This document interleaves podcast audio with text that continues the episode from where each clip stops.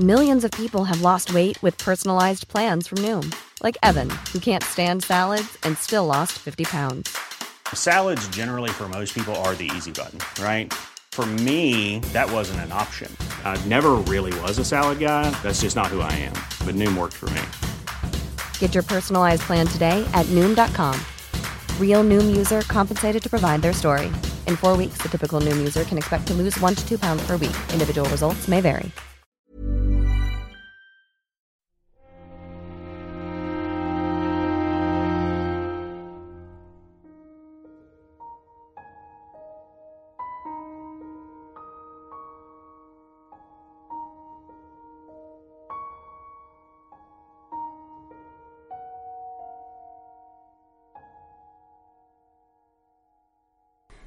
Muy buenas a todos y bienvenidos a El Nexo, una serie de pequeñas reflexiones sobre la actualidad del videojuego. Estamos en este no E3, pseudo E3, Summer Game Fest, como lo queráis llamar, y llega uno de los platos fuertes, que siempre suele ser la conferencia de Xbox.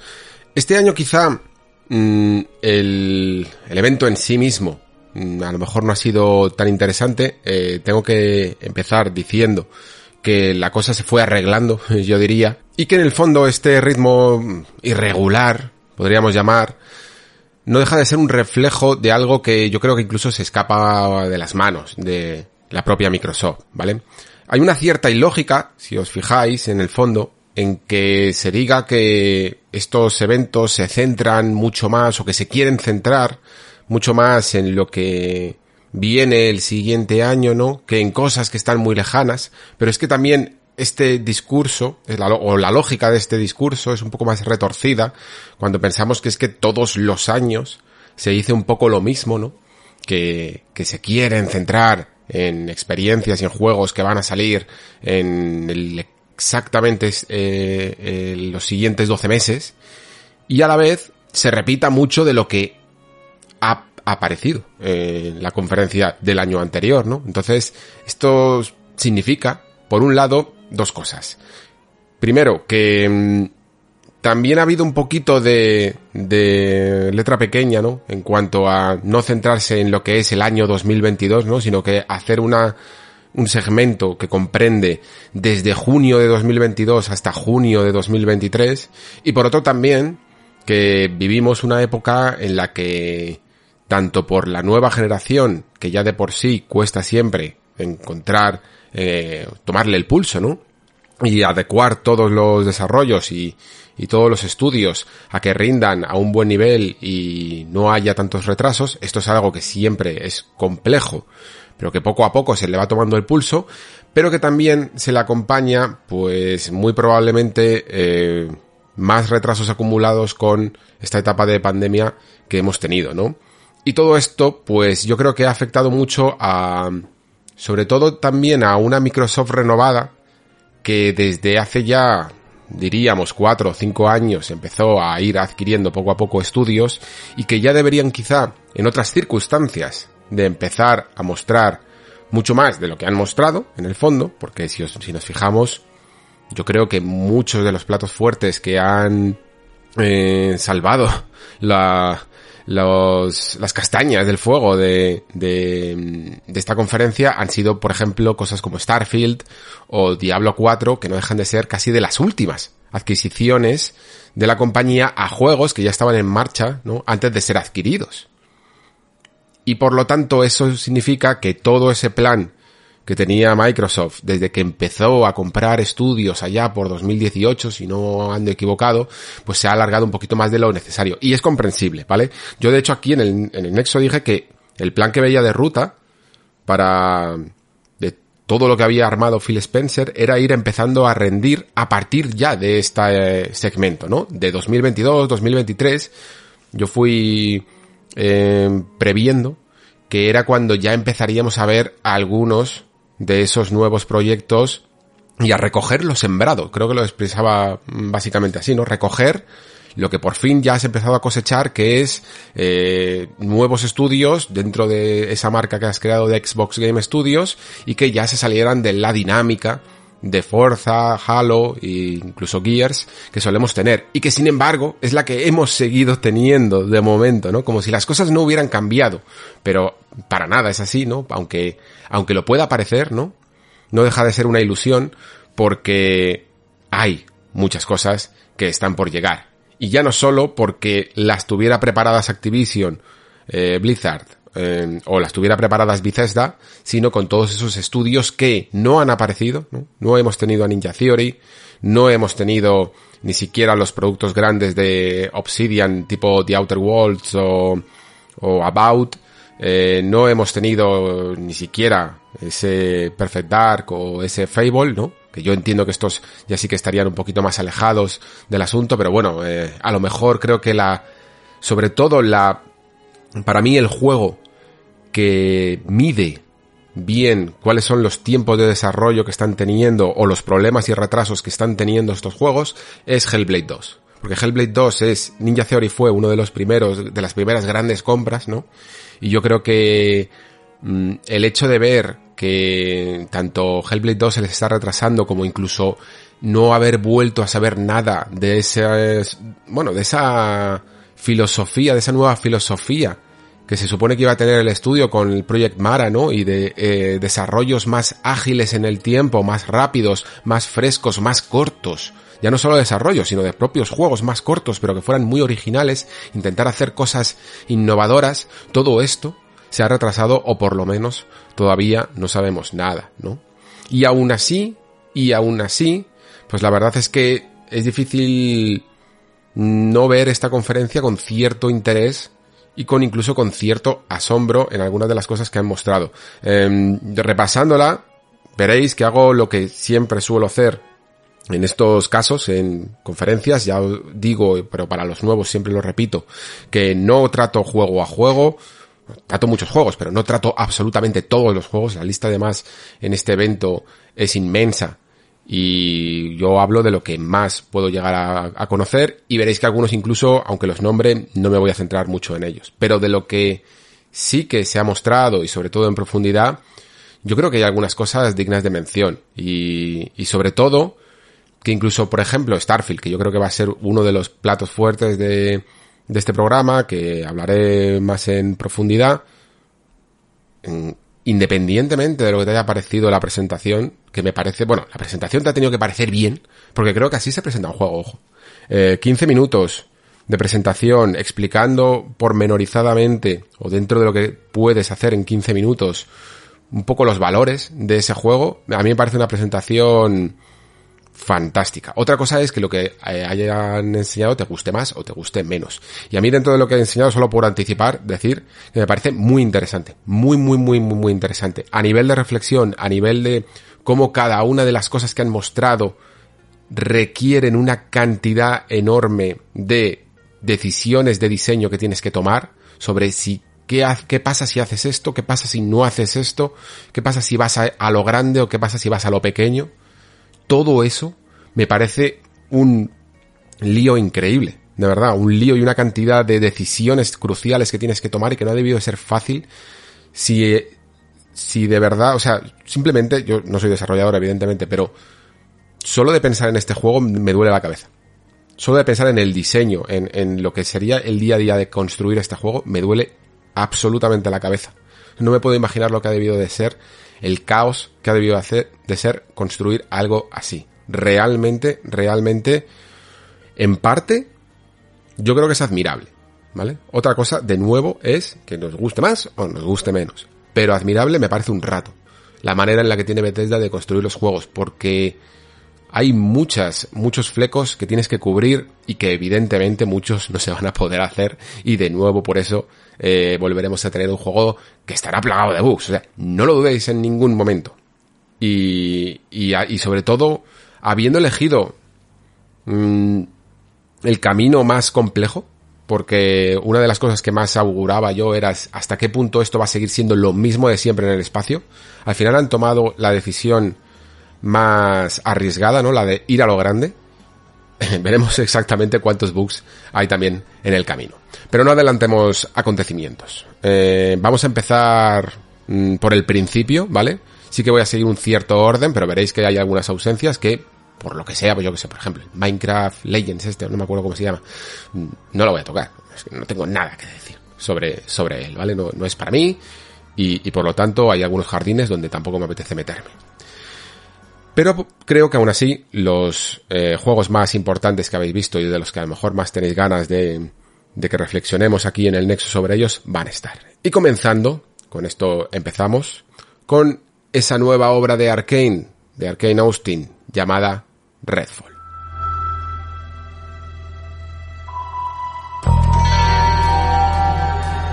A veces pienso que el problema no es exactamente Redfall. Sino que es Arkane. Creo que es Arkane, o sea, no es, no es Redfall lo que me duele. Me duele Arkane. Me duele porque ya iba avisando, incluso antes de Deathloop, de que el futuro de Arkane estaba un poco en entredicho. Y todavía no creo que esté todo dicho, ¿vale? Pero sí que creo que está un poco en entredicho. Primero porque la marcha de Colantonio a mí me dolió. Eh, de verdad que creo que hay algo pasa que todavía no sabemos. Yo entiendo que todavía que estas cosas tampoco es que se vayan a hacer nunca públicas y que tampoco tienen por qué eh, irse de mala fe, pero sí que creo que ha habido un conflicto de intereses entre lo que tiene que rendir Arkane y, y lo que le gusta a lo que le gustaba a Colantonio que su empresa, la que fundó, fuera, ¿no? Y en el fondo es la misma historia de siempre que, que, ocurre en videojuegos, en productoras de cine, en, en, periodismo, en cualquier, en muchísimos sitios, ¿no? Eh, hasta en vuestro propio trabajo os puede, os puede suceder, ¿no? Cuando en el fondo todo el mundo sabe que hay algo que es bueno, ¿no? Que hay, hay un producto que es muy valioso y que es muy profundo y que es muy artesanal y que sin embargo no vende. Por lo que sea, no vende. Y lamentablemente, los juegos de Arkane no venden. Sí venden, pero no suficiente para la, para la complejidad y la cantidad de recursos que consumen. Arkane es una máquina de, de consumir recursos, ¿eh? pues sus juegos son muy, muy, muy complicados.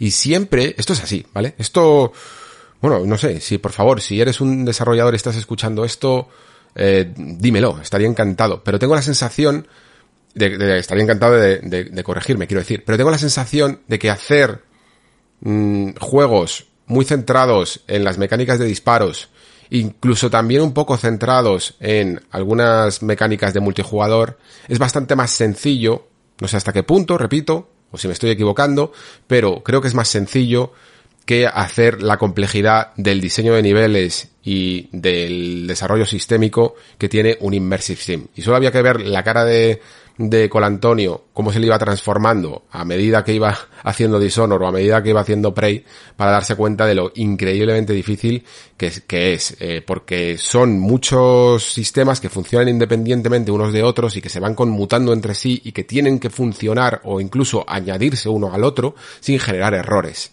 Y ese trabajo iterativo, de, de, pulirlo y de que todo funcione y de que todo tenga un cierto equilibrio, equilibrio, es realmente, realmente complejo. Y yo creo que, que este Redfall, creo que al menos eso sí que me lo concederéis, porque bueno, todavía en Deathloop podemos llegar a tener el debate, ¿no? Sobre si esto es un Immersive Sim o si es un shooter con alguna mecánica de Immersive Sim por ahí metida o ni siquiera, o ni siquiera eso, ¿no?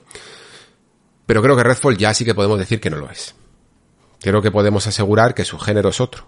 Y su género sencillamente es el del shooter cooperativo. Con, en este caso, quizás más centrado en historia, algo parecido, por ejemplo, a lo que en su momento hizo Left 4 Dead o este nuevo Back 4 Blood, pero mucho más centrado, eso sí, yo creo, en una historia que mínimamente haga de nexo común, de enlace, en, en los diferentes capítulos, ¿no? En vez de tener más experiencias separadas y ese tipo de cosas. Es un género que en el fondo tampoco es que tenga, para lo que quiere hacer este Redfall, tantos, no sé, tantos exponentes. Y por lo tanto, por eso digo que no sé, que no creo que sea el problema en el fondo de Redfall. Pero sí que no sé si es Arkane quien tenía que haber tomado, cogido este testigo. Porque como decía en, en el Patreon, creo que tenemos cada vez menos estudios centrados en el single player y sobre todo pocos estudios que tienen acceso a grandes presupuestos y a, y a grande y poder hacer a lo grande también, ¿no? Con mucho desarrollo, con mucho, con muchos recursos, ideas muy complejas, son menos todavía, ¿no? Los que hay. Y quitar Arkane de esa lista para ponerla en la de estudios que se pasan a explorar el terreno del multijugador, que ya es cada vez más grande, esa otra lista, pues a mí me duele, evidentemente. Es más, es que tengo aquí hasta puesto, y yo sé que a alguno le sentará mal, que me parece hasta indigno de, de Arkane. Porque al menos la Arkane que yo conocí, y la Arkane que a mí me gusta, y yo entiendo que esto ya es muy conservador, em, es la Arkane que hacía un estilo de juego que era la marca de Arkane. De la misma manera que, mm, yo que sé, la marca de BioWare pues es hacer un determinado estilo de RPGs o la marca también de Bethesda es hacer sus estilos de mundos abiertos infinitos RPGs también o la marca de From Software es eh, hacer su fórmula de que, que, ha creado que ha creado nombre propio, ¿no? El Souls like. ¿Significa esto que que From Software no podría hacer otra cosa? Pues claro que podría Podría hacernos de repente un juego, eh, yo qué sé, tipo como este que se ha visto en esta conferencia, del que no hablaré porque no me interesa, que es el Naraka este, que es un, juego de combates eh, multijugador. Pues sí, ¿significa que no que harían un mal trabajo? No, pueden hacer un maravilloso trabajo, ¿no? ¿Es lo que quieres tú de Front Software? Probablemente no. Alguno habrá que sí, evidentemente, probablemente no. Yo, esto no es lo que quiero de Arkane. En, su momento lo, dije, pero un poco con la boca pequeña, porque en el fondo el tráiler que teníamos de Redfall no se veía ni siquiera un gameplay y siempre hay que dar una ventana de opción a ver qué es exactamente lo que, lo que propone el juego. Y, y creo que hay también que separar las preguntas. una cosa es que yo esto no es lo que quiero de Arkane.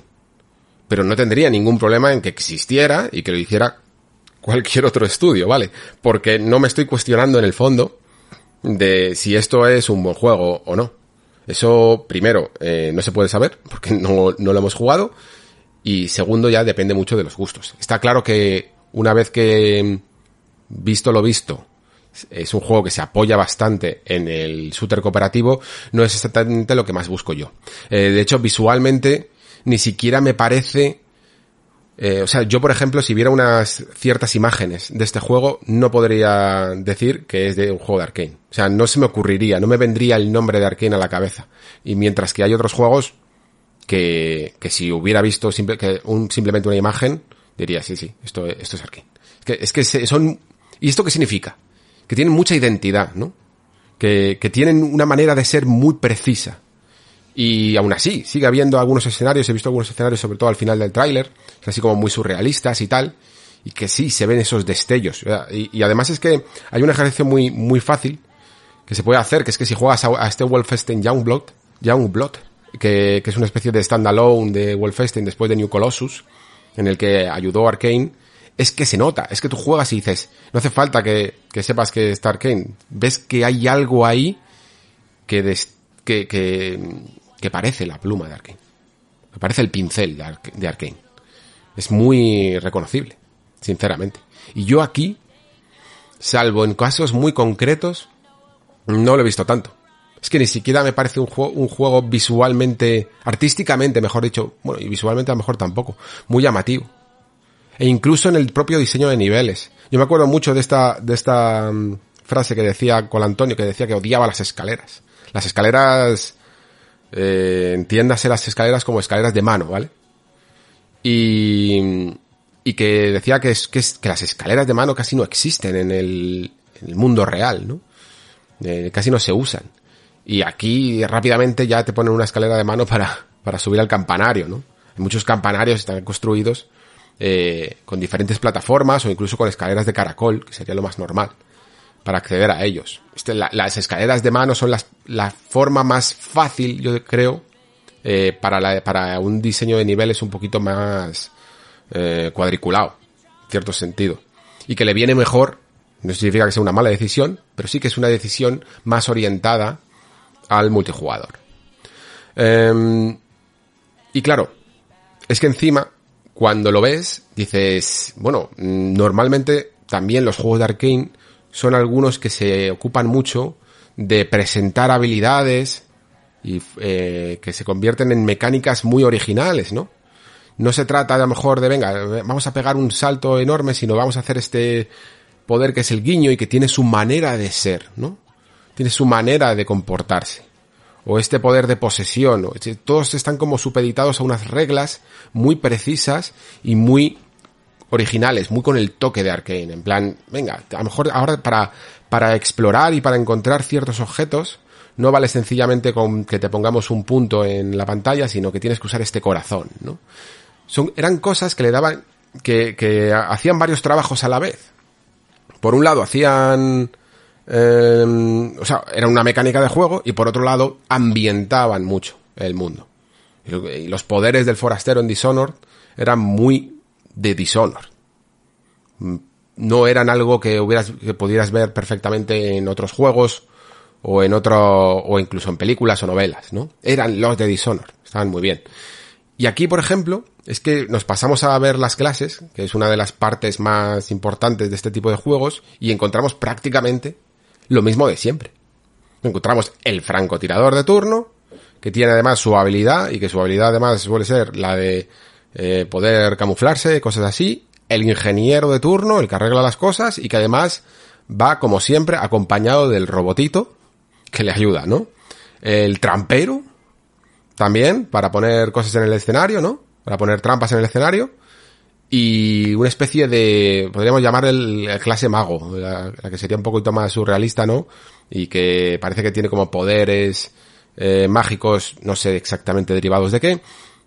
Y gracias a ellos, pues, consigue algunas habilidades especiales. Cada uno, pues, como digo, con su, con su habilidad o con sus X habilidades, un poquito casi como si fuera esto el Evolve o, algo así, ¿no? O el propio Left 4 Dead. No sé. Estos tipos de juegos, incluso de Hero Shooter también que vemos, ¿no? Apoyados en diferentes clases, pero más centrados al shooter cooperativo. No veo nada eh, increíblemente llamativo. No significa que el juego tenga mala pinta, ¿vale? Y de, y de hecho hay una cosa que me ha gustado, y no sé exactamente si es que esto es así, o es que han intentado emular lo que sería como una partida, eh, hablando los jugadores. Yo creo que no, que en este caso era más voz en off de los propios personajes. Y sí que me ha gustado mucho que tú vayas por ahí mm, investigando esta iglesia extraña, metiéndote en una especie de nido de vampiros, ¿no? Y que el personaje vaya hablando. Era algo que ya habían ido experimentando con ello en, en Deathloop. El hecho de que si vas un poco solo, al menos que tu personaje vaya hablando, ¿no? Se vaya comunicando. Y me ha parecido, me ha parecido interesante que, haya ciertas dinámicas y que ayuda a reforzar un poco la historia o incluso a reforzar las emociones del combate, de si la tía está asustada porque de repente ve que hay más vampiros, o si la, si la tocan, si es lo que sea, se asusta porque sencillamente la han descubierto, cualquier cosa, ¿no? Me parece una cosa que se podría incluso profundizar más en ella. En el sentido de que muchos más juegos la utilizaran para que no dar una sensación tan de soledad o de que tu personaje es demasiado mudo. Mm, vamos, esto tampoco es que sea nuevo, porque yo que sé, hasta Alex hace esto, pero creo que, que se podría explotar mucho más.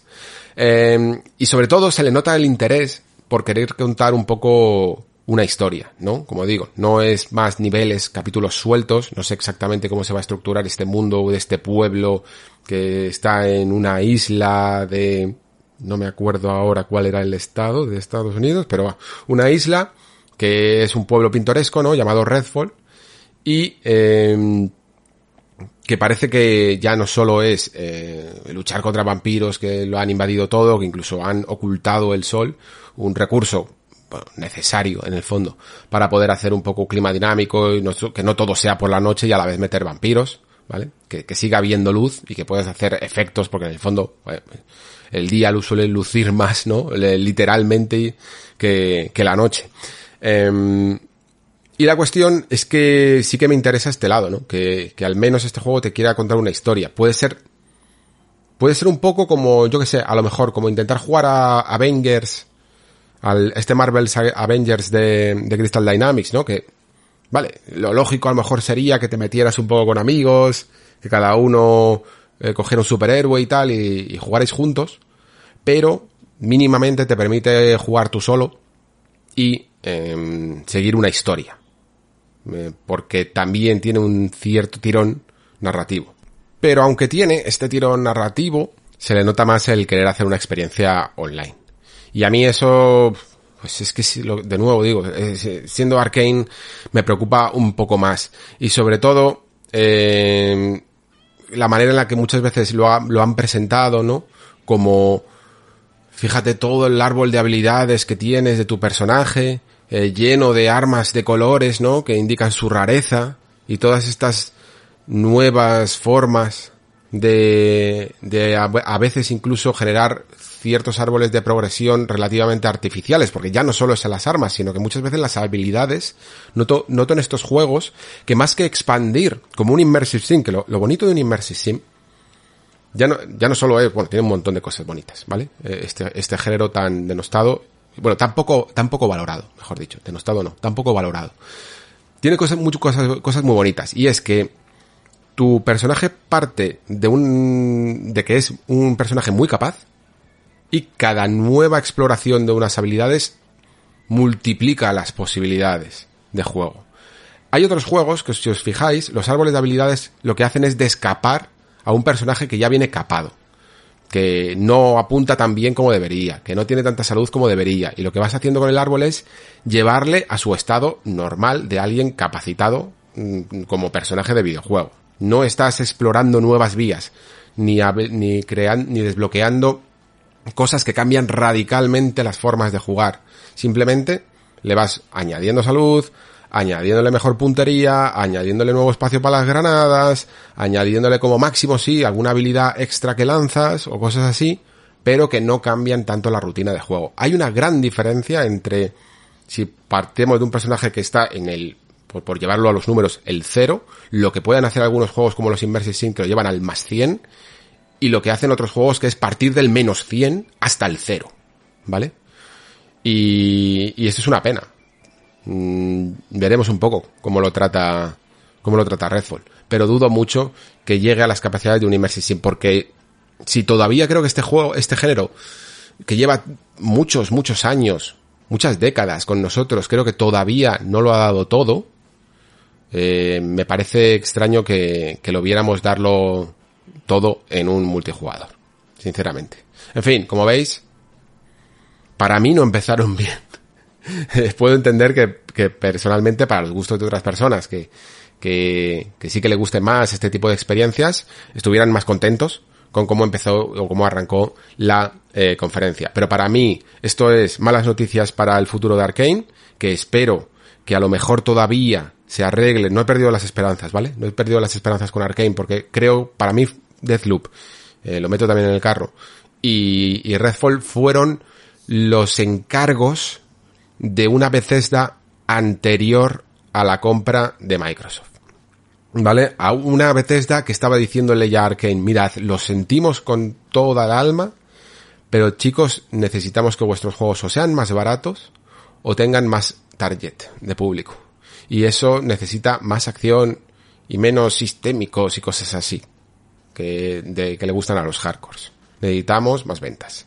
Y todavía creo que eso se puede arreglar. Así que mi esperanza está depositada en el primer juego que haga Arkane al amparo de Microsoft dentro de un servicio como el Game Pass que a lo mejor no necesita que lo único que importen sean las ventas, ¿vale? Eso ya, ya lo comenté en su momento. Y nada más sobre, sobre Redfall. Ahora pasamos a una lista de juegos de los que tampoco tengo mucho que decir y de, y de hecho en el fondo tengo que meter aquí a Silksong porque los que ya lo escucharéis en su momento, me parece que fue en la temporada pasada, en alguna pregunta que preguntaron por Hollow Knight, es que yo he jugado a Hollow Knight pero no he terminado porque, no sé, mi partida fue un poco desastrosa, eh, no me pilló en el mejor momento, me perdí un montón y, y, al final lo fui dejando, lo fui dejando y cada, y cada vez que lo intentaba volver no, ya no sabía ni dónde estaba, ¿vale? Entonces fue un desastre. Me tengo que volver a poner porque sí que me estaba gustando. A ver, tampoco me estaba volviendo de momento tan loco, pero no llevaba mucho, mucho tiempo y sí que le vi ciertos valores y ciertas cosas que me gustaron mucho más, mucho a nivel de exploración, vaya. Entonces, eh, entiendo mínimamente el fervor que se ha formado con Silkson, pero yo sinceramente estoy un poquito más contento por el hecho de que se dejará de hacer trending topic cada vez que hay un evento y sobre todo un Nintendo Direct. Ha sido irónico, en el fondo, que todo el mundo lo esperaba, sobre todo para, para un anuncio de un Nintendo Direct, eh, quizá, si no, en algún anuncio de Sony y que nadie a lo mejor pensaba que podía suceder esto con Xbox y ya creo que aquí han sido listos. Porque en el fondo, eh, una de las cosas, y luego lo veremos sobre todo con los juegos japoneses, una de las cosas que quiere hacer Xbox y sobre todo es remarcar es en plan, mirad, todos estos juegos que a, que a veces por alguna razón por la, con más o menor razón, ¿eh? porque lo de Hollow Knight no tendría tanto sentido, pero lo de los juegos japoneses sí. Pero que relacionáis con otras plataformas, quiero empezar a hacer cambiaros ese estado mental y haceros entender que también salen para mis plataformas. Y creo que eso lo hacen bien, eh, cogiendo, seleccionando mm, franquicias que pueden ser o de un nicho o de un gusto muy particular y decir, estas también salen para Xbox. Y no solo salen para Xbox, sino que además día 1 y Game Pass, ¿vale? Que, que es como de, como ver la mano y doblar, ¿no? Y envidar de nuevo. Eh, pues Silkson era una de ellas, eh, Persona, luego lo veremos, era otra, muy relacionada con, con PlayStation, ¿no? Incluso se esperaba más para Switch y todo esto. Y, y Yakuza en su momento fue otra. Entonces, creo que estos movimientos que está haciendo eh, Phil Spencer de relacionar o desrelacionar ciertas marcas con ciertas plataformas, inteligente es. Eh, luego ha salido este High on Life, que es una especie de shooter de los creadores o que tiene alguna asociación con creadores de Ricky Morty. Eh, pues vale, parecía interesante. Eh, hace lo que tiene que hacer, en el sentido cómico de la palabra y también bastante original. Me, hizo mucha gracia porque es que estaba viendo que a la vez que ibas cogiendo nuevas armas que encima te hablaban y todo esto, iba cada una de las armas no sencillamente servía para atacar, ¿no? A ciertos enemigos, sino que incluso creaban plataformas y dije, madre mía, parece un juego más sistémico que el propio Redfall, ¿no? Parece este juego más de Arkane que el propio Redfall y es lo máximo que puedo decir de, él porque, vamos, tampoco es que me eh, elevara muchas expectativas. Mm, tampoco tengo mucho que decir sobre los juegos de Riot que sencillamente pues eso, llegarán al Game Pass y simplemente la compañía busca eh, expandir fronteras de la misma manera que lo intenta hacer Microsoft. A Plague Tale hablé, hablé también en el Patreon porque salió en el Tribeca y, y yo pensaba entonces que por aquí ya no iba ni siquiera a aparecer. Pero bueno, entendiendo que es un juego muy atractivo, que tiene muy buena fama y que va a salir en Game Pass, pues entiendo que hayan querido dar también aquí un, un pequeño espacio para que se vea un nuevo tráiler. El juego, como siempre digo, se ve increíblemente bien y como siempre digo también, tengo personalmente ciertas dudas que no las va a compartir casi nadie en el fondo, de hasta qué punto esta saga puede ser saga, ¿no? Y no habría quedado a lo mejor mejor que mm, hubieran intentado hacer algo similar, un poco como True Detective, para que me entendáis, ¿no? Que, que conserve un poco los mismos valores, pero que te ponga en otro tipo de plaga, en otro tipo de, con otro tipo de personajes, ¿no? Algo así, y que variara un poco la historia, porque no sé hasta qué punto puede dar más de sí ciertas mecánicas, les he visto incluso un viraje a veces un poquito más a la acción de lo que había en el primer Plague Tale y creo que a lo mejor hubiera sido más enfocarlo de otra manera, pero eso ya os digo es mi opinión personal. Eh, bueno, todo es mi opinión personal, ¿vale? Pero esta sí que es muy particular. Aún así lo voy a jugar, es segurísimo, porque es que además se ve increíblemente bien y en este entorno medieval a mí me conquistan ya directamente. Vale, otro que conquista y que ya se le esperaba, llega incluso, va a llegar incluso tarde un poco a la cita, ¿no? Es este Forza Motorsport, que al final no llega a final de año, quizá un poco cuando se le esperaba, sino que lo hace en primavera de 2023. Bueno, pues vale. Creo que esto es un poquito lo que está pasando incluso, a, como veis, a Forza Motorsport, que, que por la pandemia o por lo que sea, está costando un montón más de lo que, de lo que cada uno se pensaba que podían llegar estos lanzamientos. Y, y sí que es verdad que Microsoft está teniendo paciencia con todos los estudios y les está dando el tiempo que haga, que haga falta. Eh, tengo algunas cosas que decir, tampoco muchas, pero sí que evidentemente mm, se ve, se ve increíble, ¿vale? Eh, ya no solo por, porque este sea el uno de los trabajos de Forza Motorsport es verse increíble. Esa es una de las cosas que vende, ¿vale?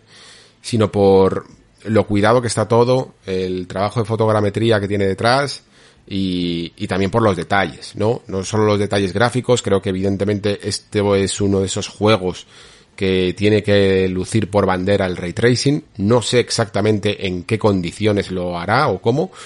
Mm, como no han, lo, digo más o menos, más, que nada porque el Gran Turismo 7, mm, ya sabéis que lo del ray tracing es de aquella manera, ¿no? Y sobre todo en las repeticiones y en las vistas de los coches y, todo esto.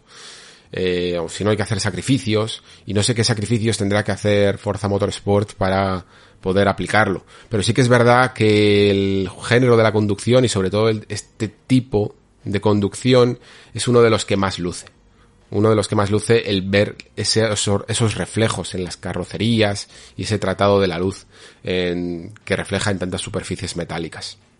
Eh, aparte de ello, creo que han utilizado sabiamente un recurso que funcionaba muy, que funcionó muy bien en la presentación de Forza Horizon 5. Yo creo que incluso a ellos mismos les sorprendió lo bien que funcionó, ¿no? Que es el hecho este de dejar una cámara enfocada más a casi al paisaje y de repente moverla a un coche que pasa. Eh, funciona muy bien, es un golpe de efecto y, ayuda a darse cuenta de que lo que estás viendo es potente y que tiene mucho, porque es que muchas veces solo seguir un coche por la carretera no Mm, impresiona tanto, ¿no? Entonces, pues hacer estos pequeños giros, aunque sean in-engine, em, ayudan a ver toda la tecnología que hay detrás. A ver, sí que es verdad que se van a meter ya por fin a saco en, los cambios de las condiciones de la carretera, todos estos datos que dan ya no solo simplemente de la climatología, sino de cómo afecta cada vuelta, cómo afecta la temperatura del asfalto, eh, las físicas dicen que están no sé cuántas veces mejoradas y todo esto ya no solo es eh, pulir la fórmula, sino mm, lo que te permite la potencia de cálculo de la nueva generación, a la vez que sigues demostrando buenos gráficos y creo que eso es importante y tengo dos dudas con Forza, bueno, tengo varias dudas con Forza Motorsport. La primera es que, a ver, quizá mejor empezar por esto. Como veis, estoy llamando a este juego Forza Motorsport. No le estoy llamando Forza Motorsport 8. Y eso creo que es importante y eso creo que también indica una cosa que a mí ya me estaba molestando un poquito y es el cierto reseteo que se hace con estos juegos siempre que se cambia de, generación, ¿no? Se vio más claramente en Forza Motorsport 5, que es el juego que salió de lanzamiento con Xbox One y que era un juego muy espectacular para la época y completamente capado, eh, bueno, capado, eh, limitado. Eh, mucho de lo que había en Forza Motorsport 4 se tuvo que quitar para centrarse en X circuitos, X vehículos y con la justificación de que hay que volver a rehacer un poco el trabajo y que hay que volver a recrear todo en nueva generación, pues eh, lo que se va haciendo con estos juegos es que cada entrega, ¿no? Luego Forza 6 y luego Forza 7 van volviendo a añadir, con algunas cosas incluso nuevas, eh, van volviendo a añadir todo lo que se fue, todo lo que se iba quitando. Y esto es un truco que a lo mejor en otra época era permisible, pero ahora me lo parece menos. Y eso no significa que no vaya a ocurrir así con Forza Motorsport mm, tal cual, en este de nueva generación. Lo que pasa es que creo que no se llama 8 y que, que es así porque va a ser la experiencia. O sea, Forza Motorsport ya se va a quedar como la experiencia que vas a tener en, durante toda la generación, ¿no? En el fondo es lo que creo que va a ocurrir también con Gran Turismo 7, pero bueno, en el caso de Gran Turismo 7 pues han decidido llamarle 7. Aquí creo que está bien elegido el quitarle el número y concentrarse en que esto simplemente ya sea Forza Motorsport para siempre, ¿no? Incluso con esa filosofía del Beyond Generations que tenía Phil Spencer que dijo hace tanto tiempo, ¿no? En el fondo, de qué, de qué sirve tener productos en caja como Forza Motorsport, que vayas vendiendo dos más a lo largo de la generación, ¿no? Aparte de, aparte de este.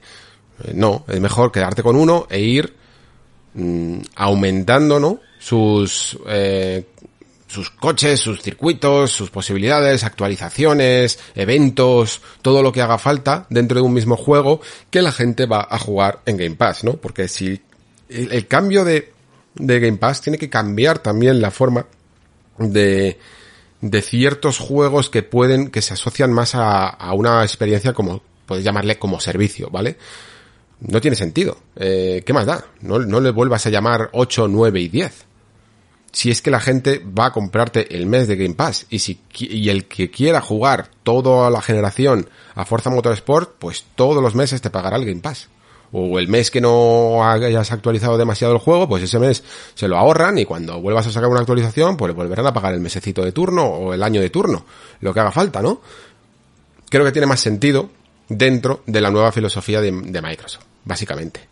Y aparte de esto, creo que también tendría más sentido que, y sobre todo más que sentido es el hecho de, según lo que yo creo, no tener ya tanta excusa de no presentar un modo online un poquito más competitivo. Para mí el modo online es una de las cuentas pendientes que ya me costó perdonar un poco en Forza Motorsport 7 y en este ya me sería difícil perdonárselo sinceramente. Yo entiendo que es un juego que tiene una experiencia para un jugador bastante profunda, que no sé hasta qué punto la, comunidad está más volcado en un lado o en otro, pero igual que yo normalmente siempre eh, defiendo el, el, lado offline y quiero que siga habiendo modos, eh, campeonatos, eventos, lo que sea, offline, creo que es, en este género de la conducción de simulación es muy difícil, ya muy difícil obviar lo que está sucediendo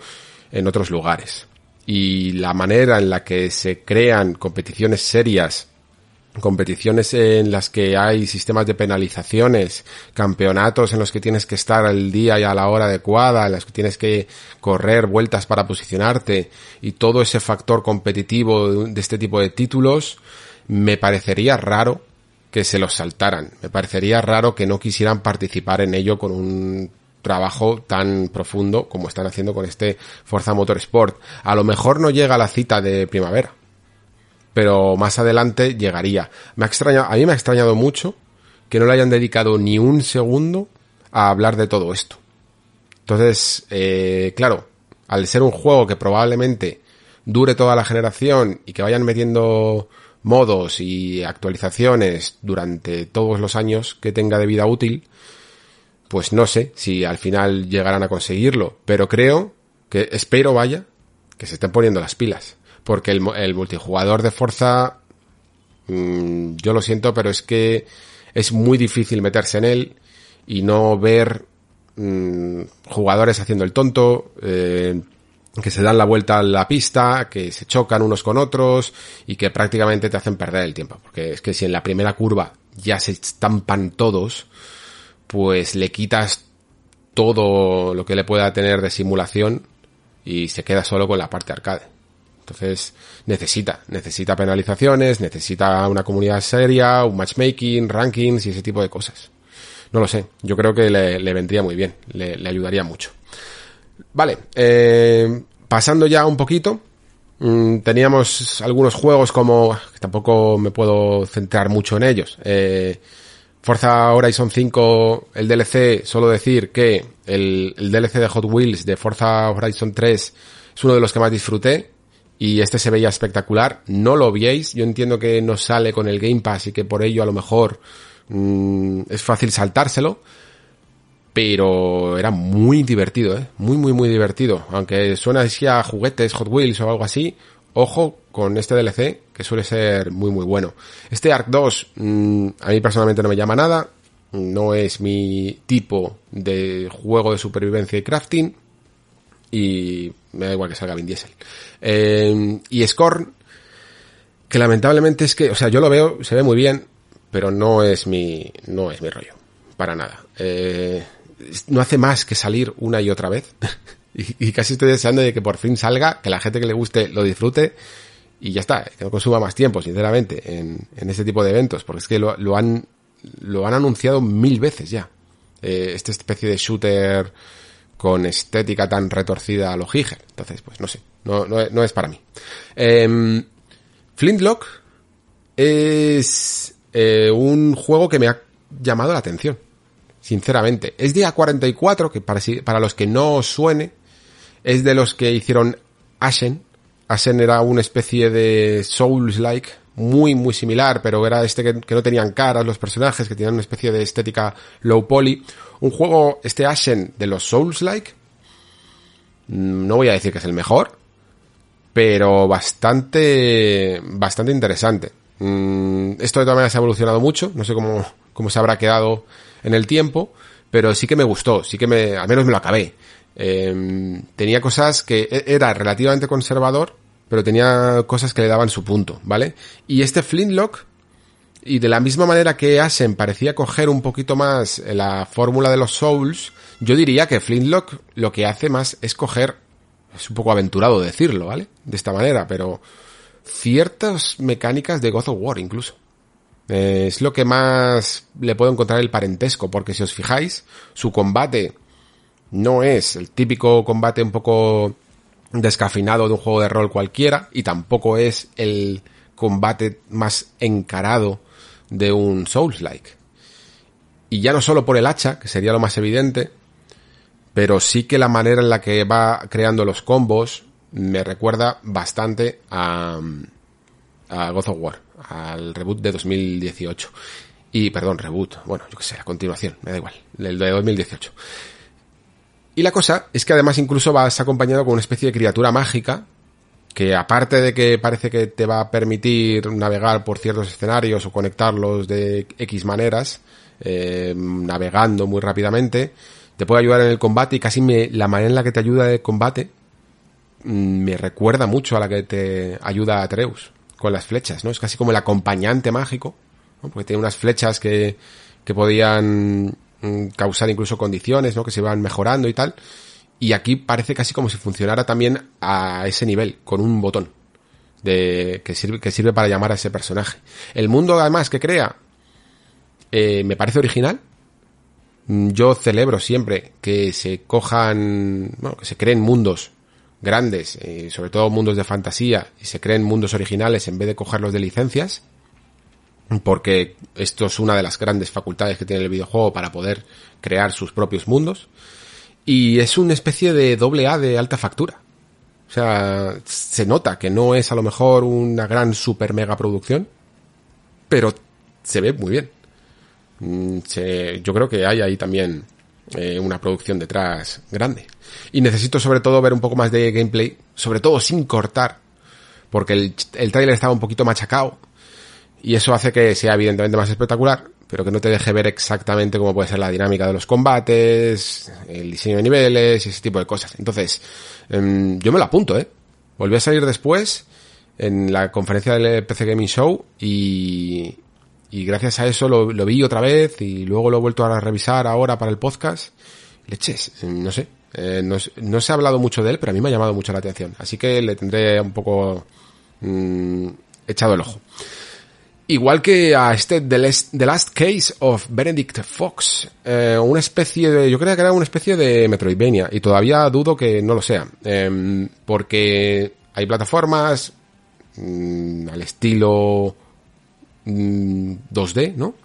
Y también parece que vamos cogiendo ciertas habilidades un poco de magia oscura o con esa especie de personaje con el que nos relacionamos tan misterioso y tan extraño, tan sombrío, que parece que nos presta un poco sus habilidades y que esas habilidades nos ayudan a navegar por el escenario donde antes no podíamos. Y ese tipo de mm, sistemas que se suelen utilizar en fórmulas de Metroidvania o derivadas a lo mejor como Ori. Entonces, algo así me parece. También centrado en el combate, pero sobre todo creo que cautiva por un diseño visual así oscuro, pero muy atractivo. Y que además este tipo de juegos no suelen tener historia, la verdad. Eh, al principio te dan una pequeña motivación, de vez en cuando te dan algún input narrativo para que sigas adelante y luego sí tienes el final, pero no suele ser lo más importante. Y sin embargo aquí, en este Benedict Fox, sí que lo parecía sí que parecía que había una razón para detrás de todo, ¿no? Y había un misterio que resolver y había una motivación, incluso un conflicto personal familiar. Eh, así que, ojo, vamos a tenerlo en cuenta porque puede salir de aquí algo bueno. Este As As Dusk Falls creo que es el típico juego que así en trailers nunca me lo venden, luego lo juego y, me puede gustar mucho. Aunque sí que es verdad que no es, dentro de las experiencias narrativas, que yo siempre soy muy, estoy muy a favor de ellas, no es lo que más me, me llama la atención. Quizá porque este estilo casi como de fotos, eh, fotosopeadas después para parecer un poquito más de ilustración, no me, no me cautiva tanto. No lo sé.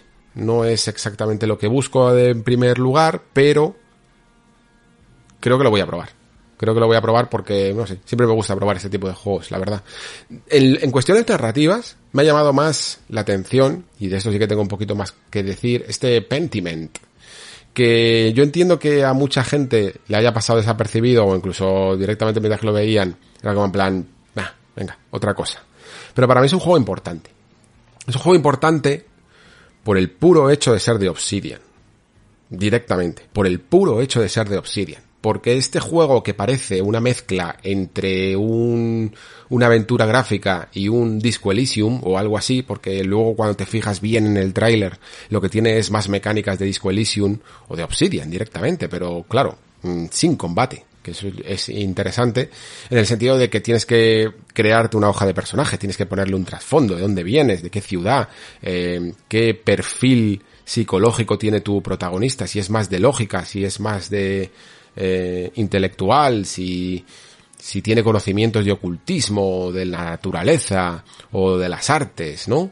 Y luego también eh, qué habilidades tiene, si, si es muy bueno, si tiene un don de gentes o si es un tío que está, que tiene mucho conocimiento de haber leído mucho. Ese tipo de cosas están casi como las características que teníamos en Disco Elysium, ¿no? Pero todo desde esta perspectiva bidimensional, casi teatral de las aventuras gráficas. Y a mí esta mezcolanza me llama mucho la atención, aparte de por el diseño visual, que me gusta, me gusta mucho, porque además es que creo que imita lo que tiene que imitar, ¿no? Que son las ilustraciones medievales, así europeas, de, de la historia. Y, y, se basa además en un misterio que ocurre en una especie de, no sé si es un monasterio, me parece que es un monasterio, en el siglo XVI.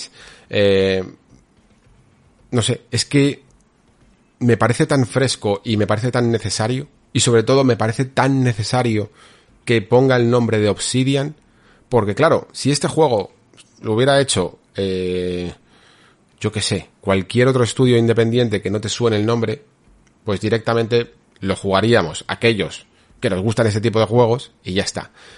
Pero creo que Obsidian puede atraer a mucha gente. Y creo que hacer este tipo de experimentos, teniendo incluso, eh, vamos, o sea, eh, es que pendientes y en desarrollo, pesos tan pesados como About o como Outer Walls, aparte de seguir con este Grounded, ¿no? Que, que aquí lo que se anunció es que ya sale la versión 1.0, pues me parece una decisión súper, súper inteligente. Súper, súper inteligente. Y además puede hacer que mucha gente por el hecho de ser de Obsidian, se interese por una experiencia con los valores y la filosofía de Obsidian rolera, sin combates. ¿Y por qué soy tan pesado con esto de los sin combates? Porque vivimos en una industria en el que el noventa y pico por ciento de los juegos son de acción, ¿vale? O mínimamente, o aunque no sean exactamente de acción, da igual si son estrategias, es de pegar toñitas. Y no hay ningún problema, no tengo ningún problema con eso, pero sí que limita las posibilidades narrativas del medio, porque hay ciertas historias que no se pueden contar, o al menos no se pueden contar de la misma manera, eh, si tienes que hacer mecánicas de combate. Porque difuminan mucho el fondo narrativo, o porque directamente no se acoplan bien. Y no son necesarias, ¿no? La historia esta de Pentiment va de un ilustrador en, el, en un monasterio en el siglo XVI. O sea, ¿cómo vas a meter ahí combate? Por poder puedes, claro, ¿no? Te inventas un mundo, yo que sé, a lo persona, en el que se mete en un cuadro y se pone a luchar. Pero es que no va de eso. Es que el juego lo que quiere es hacer casi como una especie de abadía del crimen, ¿no? Resolver un misterio de unos, una suerte de asesinatos en un monasterio. Y para eso está guay que te centres en un juego que sí que intenta meter sistemas, ¿no? Como un poco lo que os contaba con, con el juego este de Vampire de Masquerade eh. Pues un poco, un poco similar, ¿no? Intentar crear sistemas para que no sea simplemente pura historia, que puedas rolear con el personaje y que dependa mucho de las decisiones que tomes y de la investigación que hagas, incluso cierta resolución de puzzles. Y, y oye, que una experiencia muy interesante. Y más interesante todavía me parece, y eso ya es claro, es evidentemente más personal, pensar que mm, llega en buen momento, porque si al final se fragua la, la compra de, de Activision Blizzard, todo apunta a que, a no ser que ocurra algo con lo de la ley antimonopolio y tal, debería de suceder, le inyectarían en la cartera de Microsoft un montón de licencias mm, clásicas de aventuras gráficas de Sierra, por ejemplo, y creo que hay alguna más. Y, y, todas esas, y todos esos juegos, aparte de que a mí me encantaría, evidentemente, que los resucitaran, pero son juegos que no admiten dinámicas de, de combate, de acción y que sin embargo sí que tienen buenos personajes y buenas historias y buenos planteamientos. Tienen planteamientos de, de misterio, de, detectivescos, de aventuras de otra manera de, de, ser, de incluso espaciales, ¿no? Con, con Space Quest más centradas en el humor o de incluso asesinatos del estilo Whodunit, ¿no? De descubre al asesino y cosas así, como este propio Pentiment. Eh, un montón de planteamientos que se podrían beneficiar incluso de una perspectiva renovada bajo un sistema parecido a este que está creando Obsidian con Pentiment. Así que por supuesto que encima me, me interesa y me doblemente me interesa.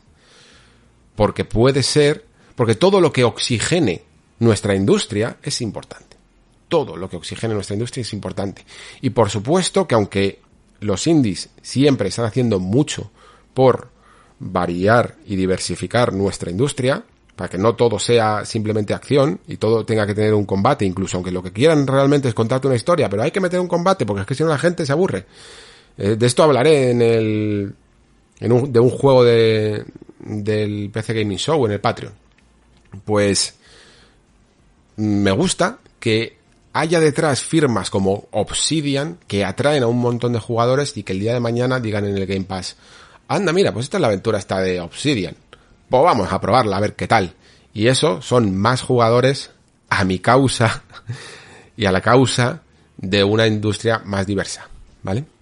En la que pueden entrar tanto juegos de pegar, de ametrallar caras, ¿vale? Hasta juegos en los que lo único que hagas es hablar con la peña o investigar un misterio o lo que sea, ¿vale? Entonces, es importante. Ya sé que no es el único, sé que hay un montón, pero está bien que el día de mañana podamos pensar que estudios grandes, incluso con más presupuesto, porque esto en el fondo es una excisión de Obsidian, de, de un desarrollo que será pequeño, de pocos, de pocos años o meses incluso, y de 15 personas, me parece que era. Pues, a lo mejor el día de mañana puede ser un poquito más grande, y un poquito más grande, y darle un, un milloncito, aunque sea, dos milloncitos, para ver qué, para ver qué se puede hacer con ellos en, en un juego completamente diferente. Y eso me interesa, me interesa mucho. Vale, pues aquí este es mi, mi mayor alegato personal de, de, este podcast, ¿vale? Continuamos antes de Diablo 4, de que llegara Diablo 4, con este um, juego que pudo pasar a lo mejor también un poco desapercibido, este Erevan Shadow Legacy, que a mí sí que personalmente me gusta porque, bueno, todo lo que parezcan ninjas y saltando en tejados y con sigilo, me mola directamente. Y este parece que la mecánica sobre todo tiene que ver con poderte ocultar en las sombras, sombras que incluso a medida que se van moviendo por el escenario, pues tú tienes que ir ocultándote en ellas, ¿no? Para poder mmm, navegar por los niveles y encontrar el mejor punto de aproximación para cargarte a los enemigos. Parece un poco básico a lo mejor, pero tiene buena pinta. No creo que salga de aquí nada revolucionario pero a los que nos gustan estas cosas del sigilo, yo creo que lo podemos agradecer. Bueno, pues creo que es momento de meternos ya con Diablo 4. A mí es uno de los momentos de la conferencia que más me, me motivó, sinceramente. De hecho, es que siguiendo un poco el camino que estábamos trazando, pues desde lo que para mí fue Redfall, que ya lo habéis escuchado, y luego poco a poco iban metiendo alguna cosa, alguna cosa, alguna cosa, pero tampoco nada increíble. La verdad es que agradecí mucho la inclusión de, de Diablo 4, porque es que es que me gusta cómo se ve, es que me gusta mucho cómo se ve.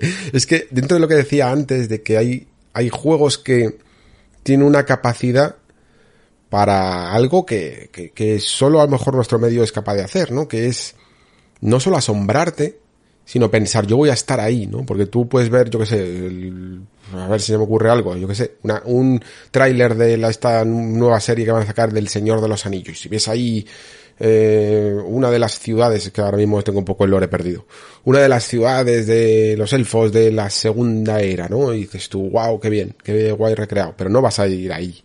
Solo vas a, a ver unas, algunas cosas que ocurran determinados personajes un ratito.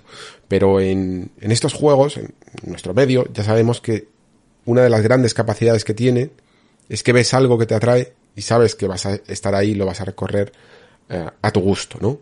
Y esa sensación de lo que yo llamo ese sense of wonder, ¿no? Esa sensación de asombro, de, de fascinación. El juego que la tiene, ese te entra bien. Te entra, vamos, de fábula. Y a mí, cada vez que veía un nuevo escenario de Diablo 4, uff, sobre todo como, como aficionado, evidentemente, a la fantasía, pues es que, es que está muy bien. Es que está muy bien, de verdad. Um, cada mazmorra, cada, cada ciudad, cada arco que te invita a entrar, o una estatua súper gigante y todo súper bien hecho, mm, a mí me estaba, me estaba dejando alucinado. Evidentemente, lo estoy viendo desde la parte más casual, casualona, del asunto, porque yo entiendo que Diablo es una franquicia que tiene muchas perspectivas bajo las que mirar, y hay gente que le gusta mucho más y las dudas que más pueda llegar a tener con ella tienen que ver con el gameplay, tienen que ver con el endgame, tienen que ver con todas estas cosas que a mí a lo mejor me interesan hasta menos, pero que son muy importantes dentro del universo Diablo y que tienen a la gente muy descontenta, ¿vale? Ese, ese análisis más técnico se lo tendré que dejar a otros. Eh, yo, fijaos, pues hay a veces que simplemente me ilusiono con una imagen. Y además es que con una imagen tan limpia como la que presentan estos trailers, ¿no? Que es una de las cosas que lamentablemente después me, ay, me, me dan un poco de pena. Yo sé que no hay una manera buena de solucionarlo, ¿no? Que es que, a ver, un juego como estos tiene que tener después un HUD muy intenso, ¿eh? Y, claro, cuando a ti te presentan estos tráileres tan limpitos en el que como máximo se estaba viendo una flechita roja indicando a algunos enemigos, pues todo queda muy armónico, ¿no? Todos los colores, esa, esa fotografía tan oscura tan identitaria de, de, Diablo 2 y que también aquí se recoge para Diablo 4, pues queda realmente bien porque tiene ese HUD súper reducido. Pero es que el problema es que a la hora de jugar, evidentemente que necesitas mucha información. Y necesitas eh, ver la vida y el maná y las habilidades. Y necesitas a veces incluso en el caos de la batalla resaltar a tu personaje con una con un perfil muy rojo eh, o muy azul de alrededor de tu personaje para saber exactamente dónde está y también alrededor de algunos enemigos donde vas a lanzar un hechizo y necesitas números de daño y todo eso inunda una pantalla tan limpia como esta y cuando juegues a Diablo 4 creo que esta se pierde un poco esa magia. De alguna manera me gustaría poder jugar un Diablo 4 con una especie de interfaz reducido y que a la vez funcione. Es una pena que no se logren encontrar a lo mejor una manera de integrar mejor en estos juegos cenitales, sobre todo, que es donde creo que más se marca, ¿no? Porque a lo mejor en una pantalla con una cámara más cercana, más abajo, este tipo de cosas se camuflan más. Pero en estos juegos cenitales, el HUD es complicado. Eh, me acuerdo, por ejemplo, uno que presentó un Tactics, un SRPG que presentó Square Enix, y que también se veía muy así llamativo, más en una línea más modesta pero es que después tenía un HUD con colores increíblemente primarios y súper resaltones que para mí lo empañaban un poco todo. Y como digo, creo que es una pena porque es que con el super realismo que tiene este, este Diablo 4, eh, pues bueno, hay que videojueguezarlo un poco, es normal. Como digo, no soy un fan técnico de, de este juego, me dejo llevar por, por su estética y me dejo llevar muchas veces por su tono eh, por un tono de un tipo de fantasía que a lo mejor ni siquiera es la, la que más me gusta, porque es más una épica eh, y una fantasía más clasicota, ¿vale? De monstruos de los 80, por decirlo así, ¿no?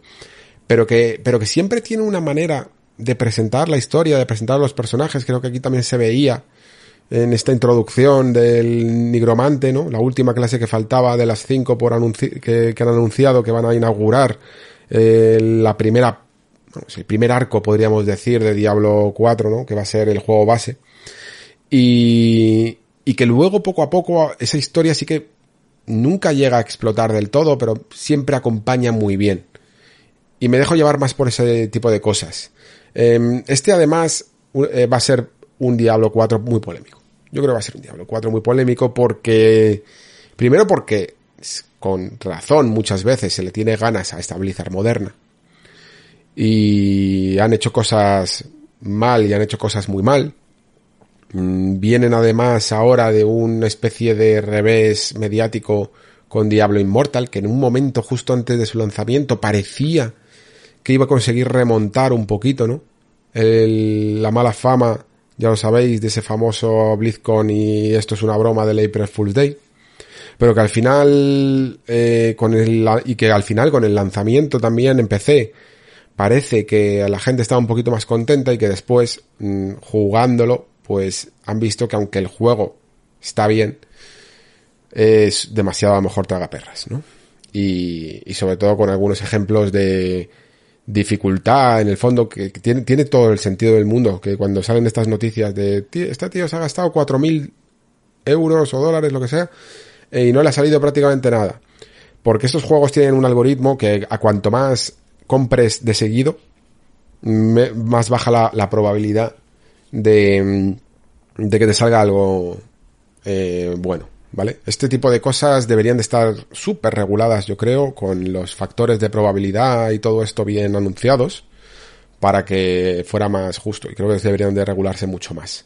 Eh, bueno, aquí en teoría decíamos que teníamos una ley pionera ahora con, todo el tema de las cajas de botín y tal, veremos si, si realmente hace algo, pero yo creo que la información del algoritmo y de, y de la probabilidad de contenido, no sé si legendario o lo que se busque en, en estos juegos debería de estar en el momento en el que compras algo o en el momento en el que vas a abrir o un sobre o lo que sea que abras en Diablo Inmortal, ¿vale?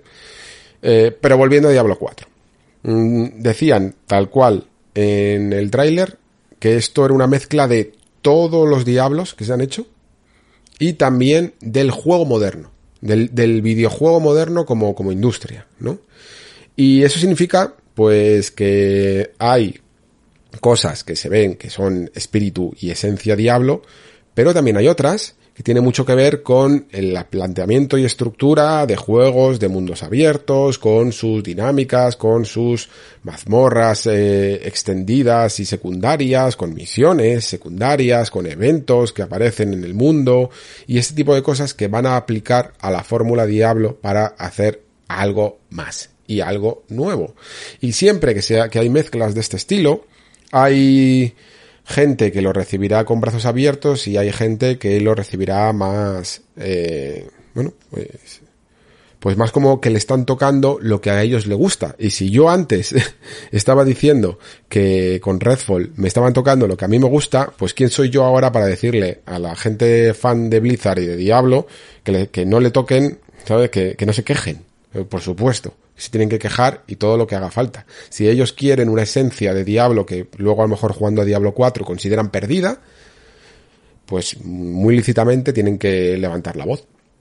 Mm, claro, yo no soy, como digo, el fan más técnico y me dejo embelesar por lo visual, en este caso, y también por eh, la, llamada a la aventura, le podríamos llamar, ¿no? A que me cuenten una historieta. Yo soy el, yo soy un jugador muy malo y muy dañino en el fondo para la comunidad de, de Diablo, porque soy el tío que lo va a comprar, eh, lo va a jugar hasta la, campañita, hasta que salgan los créditos finales y probablemente no lo toque hasta que eh, salga en una expansión que haga mm, más historia que amplíen la historia con a lo mejor una excusa de que me cojo otra clase para darle una vuelta. Pero no le voy a dar mil vueltas en mil dificultades, en, con todas las actualizaciones que suelen tener, con todo lo que hace el endgame, con el multijugador, con el PvP. No lo voy a hacer.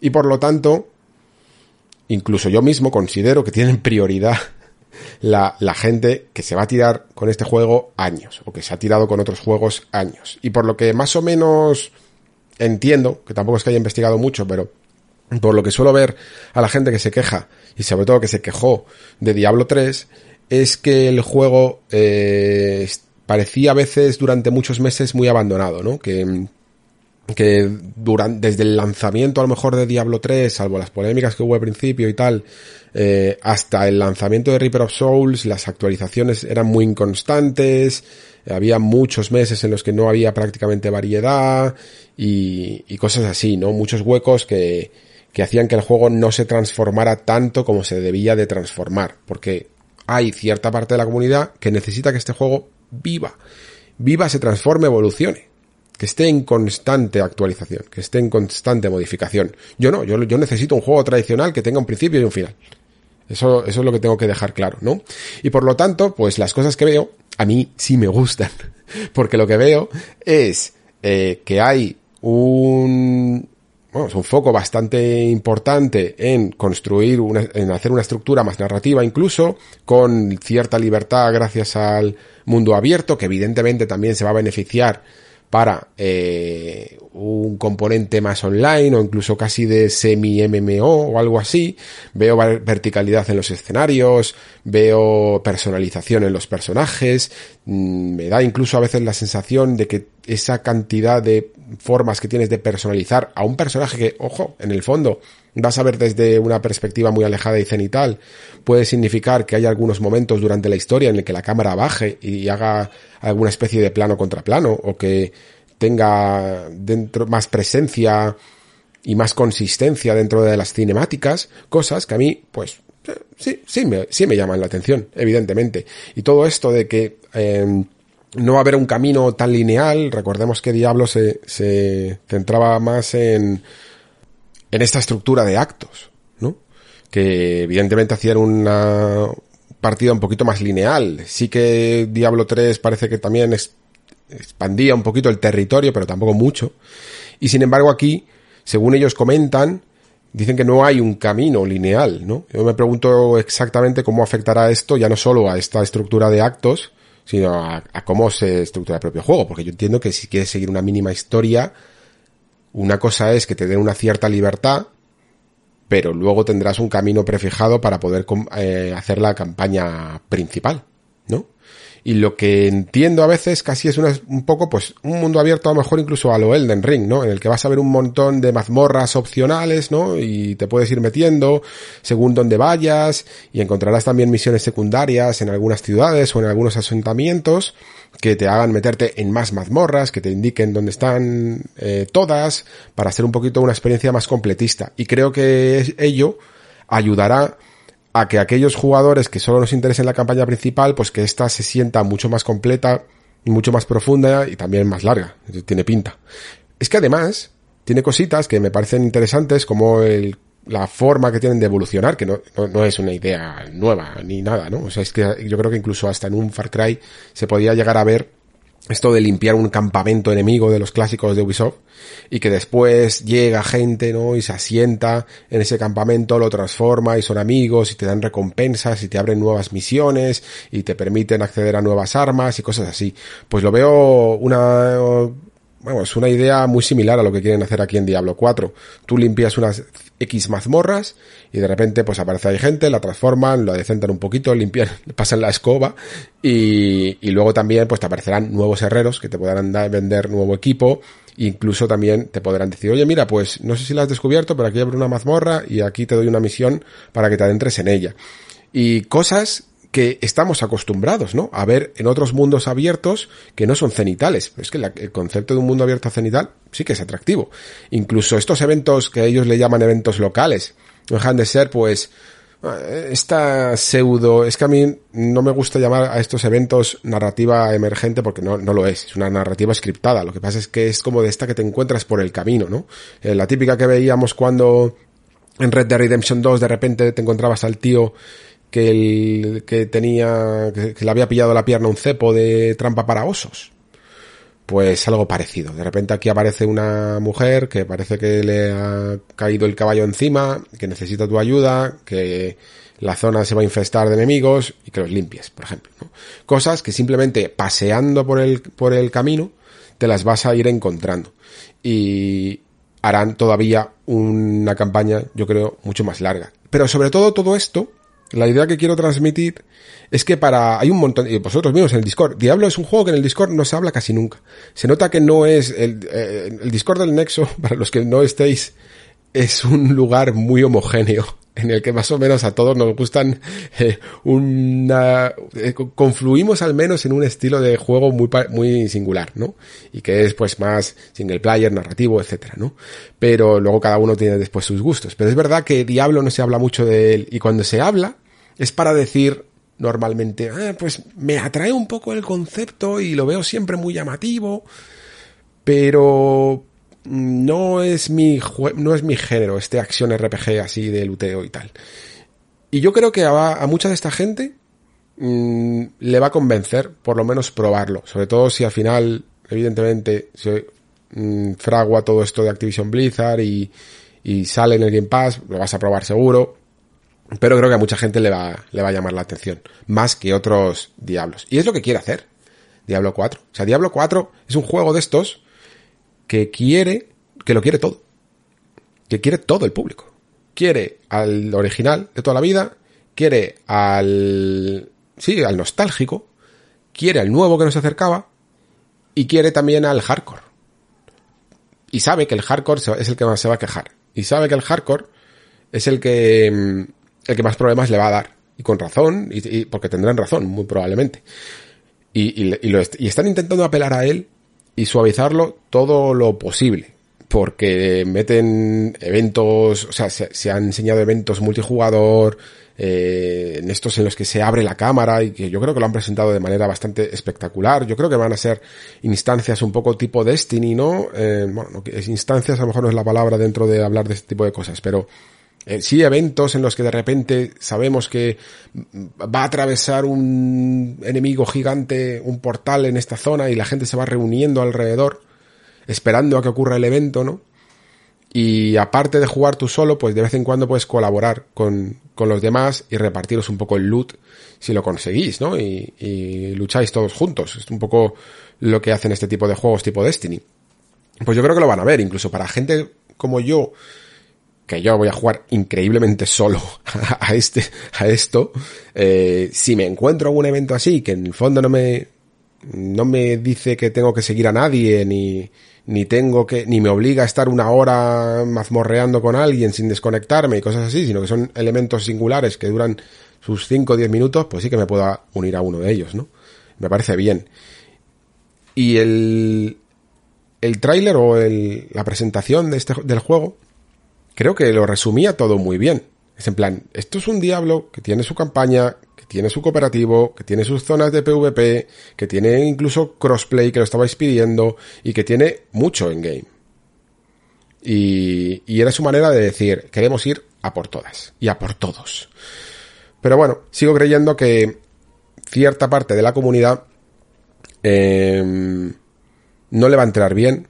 Lo va a mirar con con mucho, vamos, con mucho miedo, con mucho de en plan esta vez ya no me la volvéis a colar y cosas así. Y bueno, pues bien que, hacen, ¿eh? ¿eh? para, para ellos. Yo como voy a la historia, a mí, me, a mí me da completamente igual lo que, lo que hagan en el endgame y si lo quieren cargar o, tal.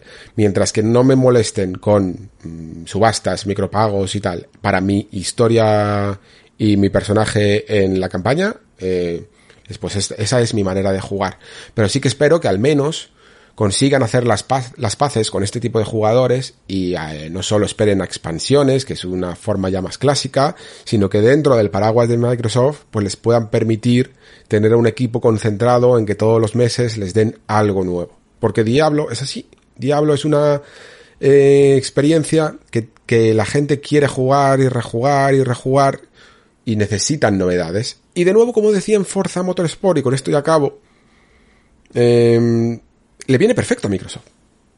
Dirá, Microsoft, pues para adelante. A lo mejor para la antigua Blizzard, que, ya, que ya había vendido este juego y que hasta que no preparaba Reaper of Souls no iba a volver a sacar caja y encima habiéndoles tumbado la tienda de la subasta, pues eh, no le interesaba hacer actualizaciones tan constantes.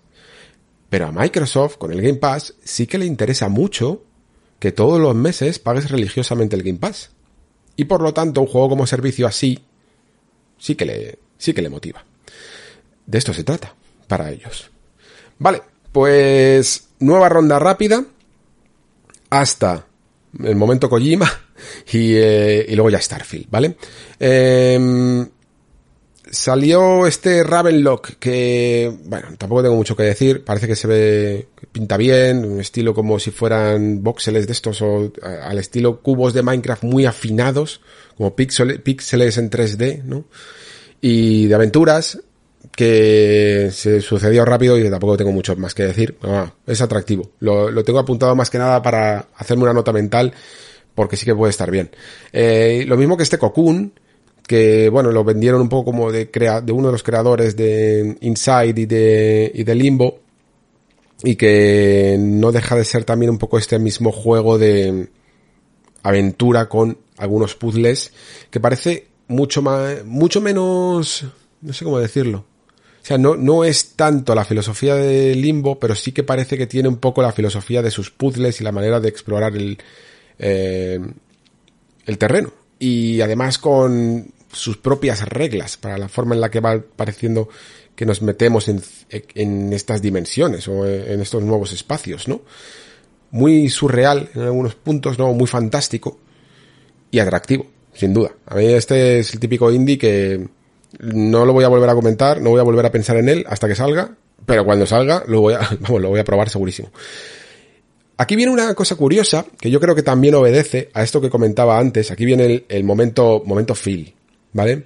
Eh, porque Phil venía con un mensaje. Fijaos que además creo que, yo creo que lo hace muy bien, fijaos, con, con todo lo que, la tirria que la gente le tiene a Geoff Keighley y a veces con razón por el hecho de, de querer acaparar, yo creo que Phil hace muy bien en no querer acaparar nada. Él sale a dar los mensajes que tiene que dar, a reforzar las ideas que tiene que ofrecer y guay, y ya está y le da también espacio a la gente de Bethesda o a la gente de su propio equipo para otras partes del evento. Pero cuando hay que reforzar un mensaje, sale él. Y el mensaje es, esos juegos que normalmente tenéis asociados, repito, ¿no? A, a, a otras marcas y a otras plataformas, también las vais a encontrar en la nuestra.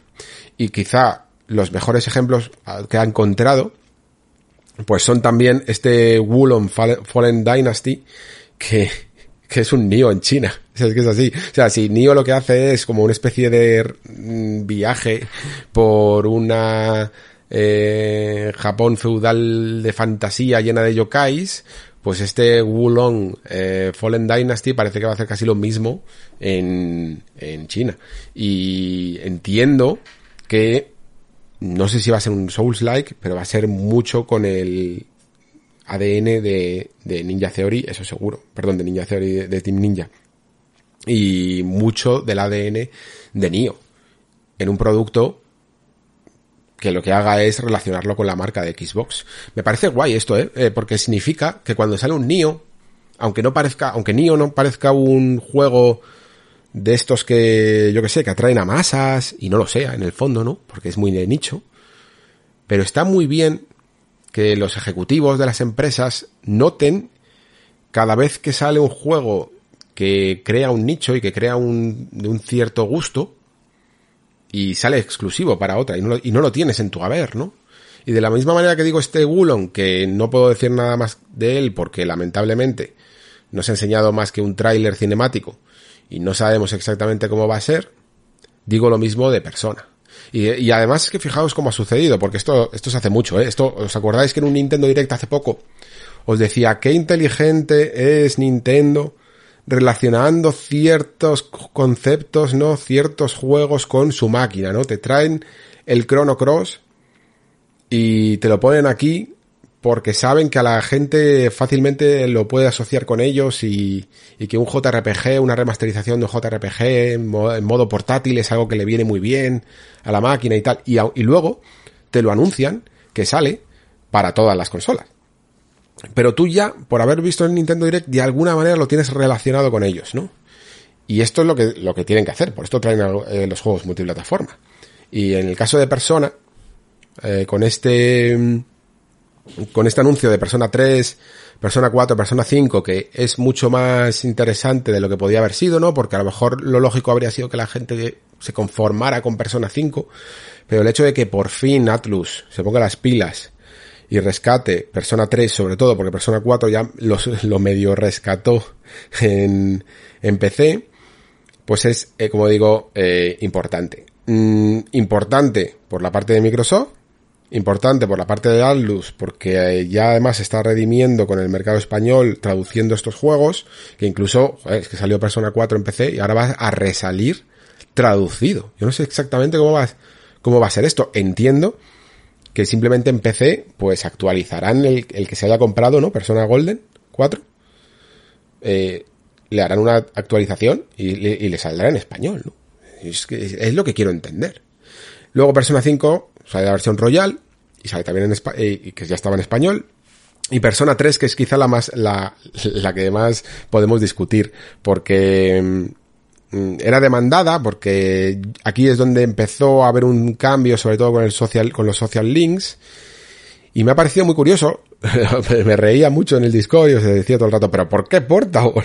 Porque es que no para mí no tenía mucho sentido. O sea, entiendo que Golden, que era la versión Portable de, de, Persona 4, se pille porque no tienen, o sea, superan todo a, a, a, Persona 4. O sea, es una versión mejorada, es como Royal. No pierdes nada en el camino. Sencillamente añades un nuevo personaje, creo que añadías una nueva mazmorra, eh, nuevas cosas, ¿no? Incluso, incluso canciones. Y, pero, pero en Persona 3 sucedió algo extraño. Y es que salió Persona 3, y luego salió Persona 3 FES, y salió Persona 3 Portable, ¿vale? Y Portable fue la que salió para PSP. Y Porta, y, y tenía algunas cosas, y Portable tenía otras. Y yo en su momento, de hecho, cuando lo jugué, no lo sabía. Eh, la cuestión es que FES mmm, sigue siendo Persona 3 con un sistema que además añade cambio de protagonista que puede ser masculino o femenino, pero es que no solo es eso, es que digamos que es la experiencia persona, la que tú vas con tu muñeco eh, recorriendo eh, las distintas zonas de la ciudad, ¿no? Y vas por el instituto y tú ves a tu personaje moviéndose y conversando con otros. Mientras que eh, Persona 3 Portable, por el hecho de ser para PSP, digamos que simplificaron todo esto y lo convirtieron en menús y en interfaces. Y lo que tú haces es que no vas recorriendo la ciudad por la callecita como ibas haciendo en Persona 4 o en Persona 5, sino que tú te mueves por una interfaz de un menú y eliges la parte de la calle donde están los personajes y directamente charlas como en una novela visual. Y es que esto, esto no lo sabe mucha gente. Y, lo que pasa es que, por otro lado, Portable tenía una cosa que no tiene FES. Y es que mmm, tú, en los combates, solo podías llevar al protagonista en, en Persona 3, ¿no? Mientras que en Portable eh, puedes utilizar a todo el grupo.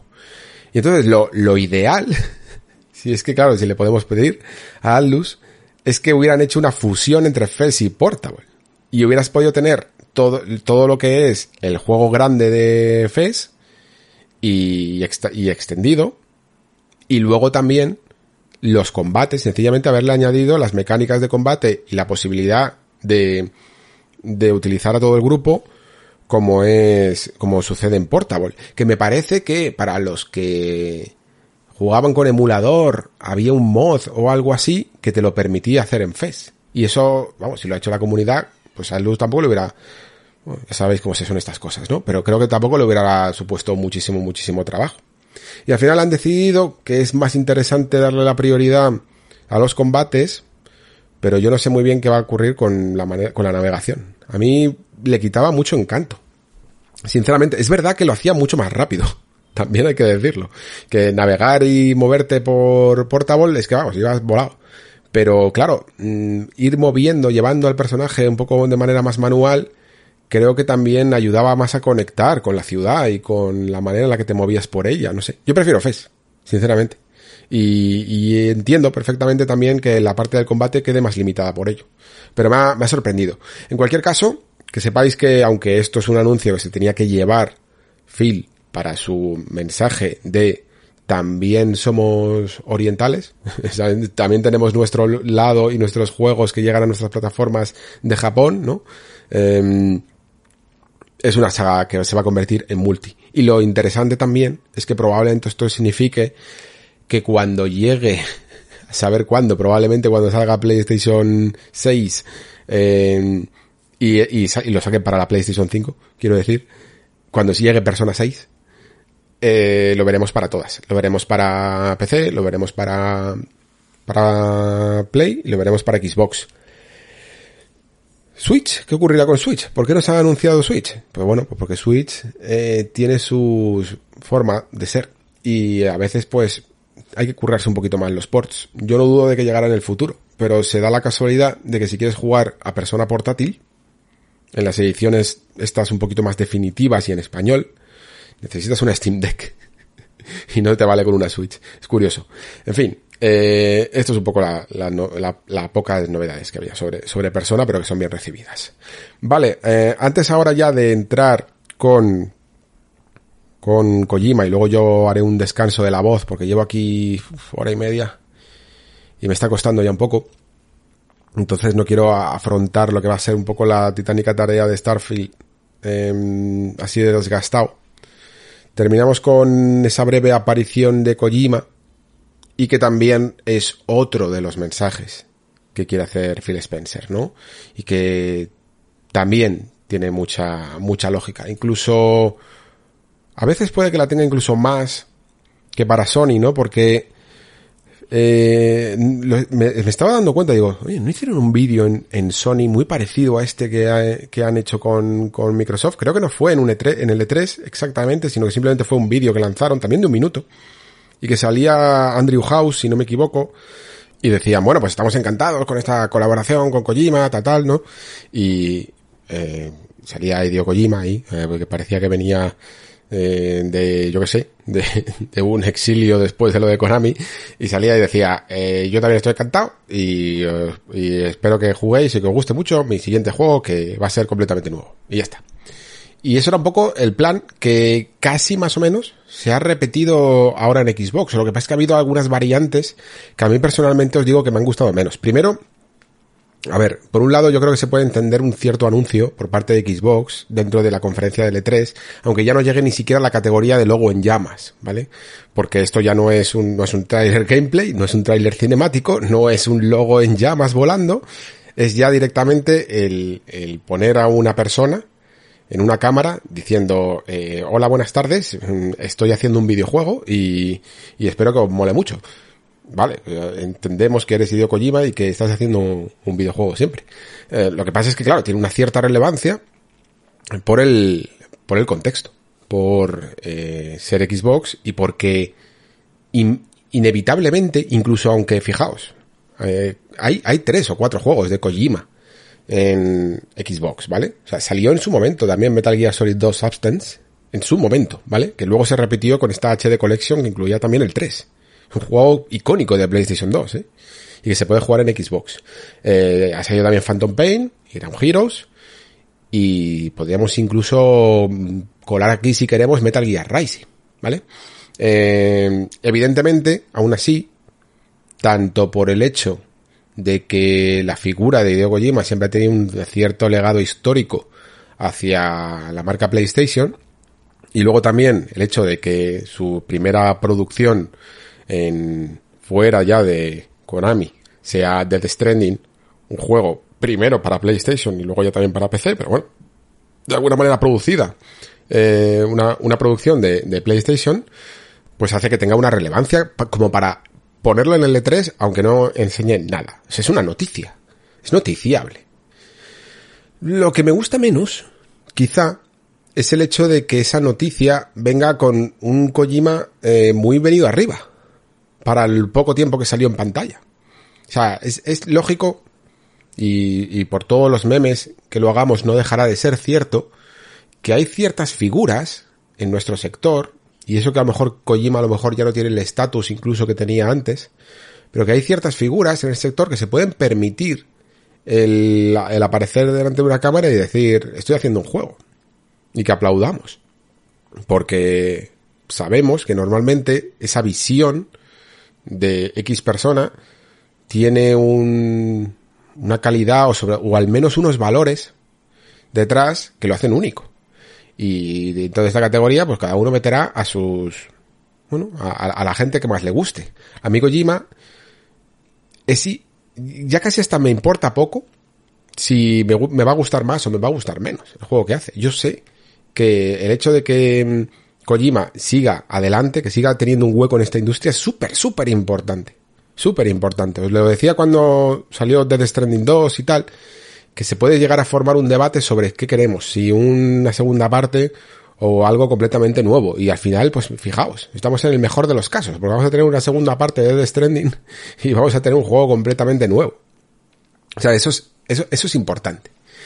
Y que Kojima tenga trabajo es importante. Porque de verdad que las tendencias de la industria hacen que cada vez las ideas más arriesgadas sean más difíciles de hacer. Y una persona como Kojima, que lo consiguió todo, todo el, nombre, eh, las ventas, eh, la fama, todo, todo. Con Metal Gear, después hace un Dead Stranding y a cierto sector de la industria, cada vez más pequeño, nos gusta mucho, y luego hay muchísima gente que no le gusta nada, que no le interesa. Hay gente que lo ha probado y no le gusta nada, y hay gente que directamente es que no le interesa. O sea, ya no sé, ya las cosas han cambiado. Ni siquiera, o sea, había un, había un, un tráiler que me acuerdo yo en la época de, de Metal Gear Solid 3, por ponernos un poco simbólicos, que se hacía con el motor de, o era para Metal Gear Solid 4, me parece. Y se hacía con el motor de, Metal Gear Solid 3 y salía como un juego de las sillas, que se iban quedando los personajes sin sillas, y en una de esas sillas ponía, no hay lugar para ideo, o sea, me estoy quedando sin hueco. No sé exactamente a qué se refería en ese momento con eso. Pero ciertamente ahora mismo, en 2022, hay menos lugar para ideo. Mucho menos lugar para autores, para, mucho menos lugar para la autoría en factores de superproducción. Porque todo tiene que estar mucho más probado, todo tiene que estar mucho más mascado, todo tiene que ser mucho más eh, con una previsión de éxito y con ideas ya probadas, no vaya a ser que te estampes. Porque los juegos cada vez son más caros, el público, por muy masivo que sea, es muy es cada vez menos definido porque hay gente que hay mucha gente que sí juega videojuegos todos los días, pero ya solo juega a multijugadores o a free to play o a juegos de cartas o a eh, Fortnite o a lo que sea, ¿no? Y el mercado de juegos tradicionales está muy competido, está muy reñido. Entonces es difícil apelar a él con un juego en su momento, por ejemplo, como Dead Stranding. Y también va a ser difícil apelar con un juego que dice que va a ser muy novedoso como este que va a hacer con Xbox. Entonces, que haya, que, que, siga siendo amparado por grandes marcas como PlayStation en su momento y ahora también como con Microsoft, para mí es alegría máxima. Infinita alegría de que esto siga sucediendo, porque mi, porque de verdad, o sea, me, me evitan volverme más cínico con ciertas tendencias de la industria. Todavía hay lugar, todavía hay una silla para ideo en este, en este año 2022. Y eso es muy importante. Ahora bien, como decía antes, no me gusta la manera en la que se ha presentado del todo. No me gustan las palabras de Kojima del todo. Porque viene a decir algo así como que es un juego completamente nuevo que siempre he querido hacer. Y dices tú, bueno, hasta aquí más o menos bien. Perfecto que sea completamente nuevo. Perfecto que sea la típica idea que siempre te ha rondado por la cabeza, pero que por H o por B nunca la has podido llevar a cabo, ¿no? Pero luego dice, uno que nunca nadie ha experimentado antes. Con la tecnología de vanguardia de la nube de Microsoft y el cambio de tendencias en la industria, ha sido posible aceptar el desafío para hacer este concepto nunca antes visto. Y curiosamente para lo que la gente habla del ego de Kojima y todo esto, lo cierto es que Kojima, mm, por varias razones, siempre ha sido bastante comedido, ¿eh? En sus declaraciones. Mm, en cuanto a Metal Gear, por el estar dentro de una compañía que es un poco tradicional, como, que era un poco tradicional también, como Konami, él en sus declaraciones y a la hora de hablar de sus juegos, no solía poner tampoco grandes adjetivos y cosas así. Decía que estaba muy emocionado, que, que era el siguiente paso, a lo mejor de Snake o no sé qué, no sé cuántos.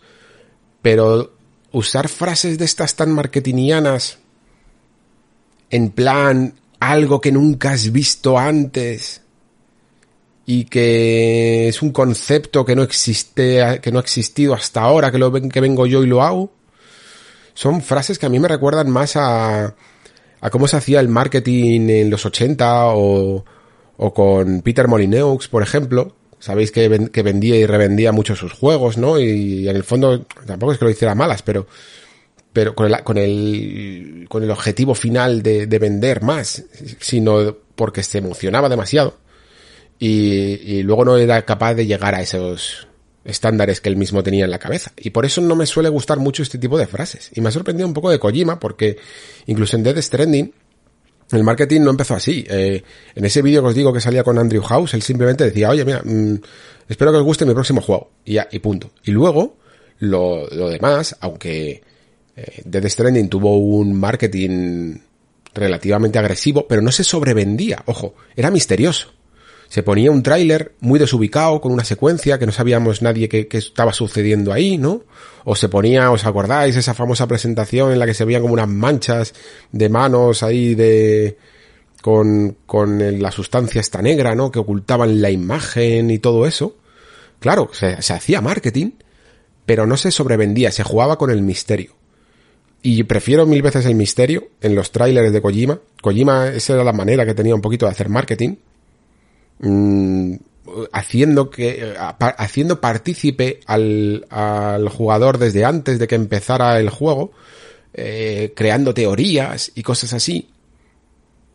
Pero él nunca te decía, esto va a ser increíble, chavales. Nunca, nunca decía eso. Nunca. Por lo menos que yo recuerde, ¿vale? Y ahora empezar tan pronto en un juego que puede perfectamente salir en 2028. No estoy, no estoy exagerando, ¿eh? Esto puede salir perfectamente en 2027 o 2028 o algo así. Empezar ya diciendo que esto es increíble y encima incluso añadiendo esa coletilla que, que, que es que ya, es que de verdad, sea, sea verdad o cómo la vaya a usar, que yo no dudo de que Kojima luego la pueda usar interesante, de una manera interesante. Pero usar esa coletilla de la nube de Microsoft, justo esa, no había otra. ¿En serio? ¿No había otra? Que nos hemos tirado ya, ya de, de gracietas con el poder de la nube con toda la generación de Xbox One. No sé si era la más correcta. Y, y lo gracioso es que si alguien puede sobrevender las cosas, en el fondo es Kojima, ¿eh? porque creo que tiene un bagaje y, un, y pruebas palpables de que ha hecho cosas desde pequeñas, pero muy interesantes, como yo que sé, el cambio, el cambio de mando de Psychomantis, no es una revolución en los videojuegos y sin embargo es algo nuevo. A, lo que ha ocurrido con Death Stranding y su apuesta por intentar hacer una gran producción de mundo abierto sin enfocarse a la acción dentro de unos parámetros de y, de y de un gusto y de un regusto a juegos de acción, a mí me, a mí me parece sorprendente e incluso le podríamos llamar, no sé si revolucionario, pero algo que bueno, sí se ha visto porque muchos survival crafting eh, lo hacen, pero a este nivel de superproducción no, no se había visto. No se había visto. Y siempre, siempre se ha preocupado de hacer en sus juegos cosas que te salquen un poco de la costumbre. Esa es un poco también la marca de Kojima, ¿no? Entonces, no dudo de que en el fondo él pueda hacer honor a sus palabras, y de hecho, es más, considero que cuando habla hay un momento en el que dice, con, después de esto de la nube, dice, con la tecnología de vanguardia de la nube Microsoft y el cambio de tendencias de la industria, esta, esta frase casi hasta da miedo. Porque esto del cambio de tendencias de la industria, para mí es un cambio de tendencias un poco a, me, a, no voy a decir a peor, pero sí a un tipo de juego que me gusta menos. A más experiencias online, a, a más juegos, eh, yo que sé, que puedan llegar a ser incluso free to play o, o, con otro tipo de acceso, con otro tipo de estructura, son cosas que a mí a lo mejor me interesan un poquito menos, ¿vale? Y lo mismo Kojima va por ahí. Lo mismo estamos esperando un juego de terror. O, un juego de, yo qué sé, de, de estilo Metal Gear o de estilo Death Stranding y no tiene nada que ver en absoluto, ni siquiera es un juego de aventura tradicional, ni siquiera es con un protagonista fijo, no sé. Es otra cosa, es, es muy, muy súper experimental. Y aún así, con todas las posibilidades, todos los miedos, todo, lo prefiero a Dead Stranding 2. ¿Por qué? Porque no me gusta Dead Stranding en absoluto. Uh, tenéis ahí el programa que hice con Jorge y con Quique, de nuevo lo digo, para que veáis lo que nos moló del juego. Pero siempre, siempre, da igual que sea Kojima, da igual que sea Miyazaki, da igual que sea Bloodborne, da igual que sea Sekiro, siempre, siempre elegiré la caja misteriosa a un juego que lleve un número 2 después. Un 3 o un 4. Eso es así. Es algo que forma parte de cómo veo yo las cosas. Siempre que haya una oportunidad de experimentar, se va a hacer probablemente con un nombre nuevo. Y, y eso, y esas cosas a mí me suelen, a veces no funcionan, ¿no? A veces se quedan en una anécdota en la historia del videojuego, a veces cambian las cosas, a veces aportan y transforman la industria y siempre la hacen sobre todo más interesantes. Entonces me quedo con eso, me quedo con la buena salud que tiene Kojima Productions como estudio y que siga habiendo interés en él. Creo que incluso por, sinceramente lo digo, creo que hasta tiene más sentido que trabaje con Xbox ahora mismo que con Sony. Porque Sony es que el juego, el tipo de juego que hace tiene que vender muchísimo es que tiene que vender mucho. Tiene que, que rendir un montón. Tiene que vender mínimo 10 millones de unidades. Mm, porque se gasta un huevo de pasta. Pero un huevo, un huevo de pasta. Y a lo mejor Kojima ya no puede estar en ese, en esa liga, lamentablemente. No puede. Competir contra un God of War. O contra un, ni siquiera contra un Spider-Man o, o algo así. Es que no puede. Porque no quiere hacer ese tipo de juegos. O sea, por mucho que nos mole The Last of Us o, o God of War, son juegos relativamente comerciales. Y los de Hideo Kojima, no. Entonces, la fórmula de Microsoft con el Game Pass es más adecuada. Creo que a lo mejor en algunos momentos incluso manejan, yo creo que sí, podemos decirlo, presupuestos menores, pero también significa que van más a ese modelo de suscripción y ese modelo de interés por el Game Pass, ¿no? Y un juego de Kojima, dentro de un modelo de suscripción, sí que puede interesar a mucha gente. Si una cosa ha demostrado Game Pass o está demostrando más o menos, es que la gente se anima a probar cosas que a 70 euros no haría. Y ahí creo que en ese espectro entra un poquito mejor el señor Hideo Kojima. Y ahora sí, yo creo que para lo que había sido en el fondo un anuncio de un minuto, lo he cubierto lo mejor que he podido, pero ahora sí mmm, preparaos para lo que viene con 15 minutos de presentación de Starfield. Vámonos al espacio, vamos con ello.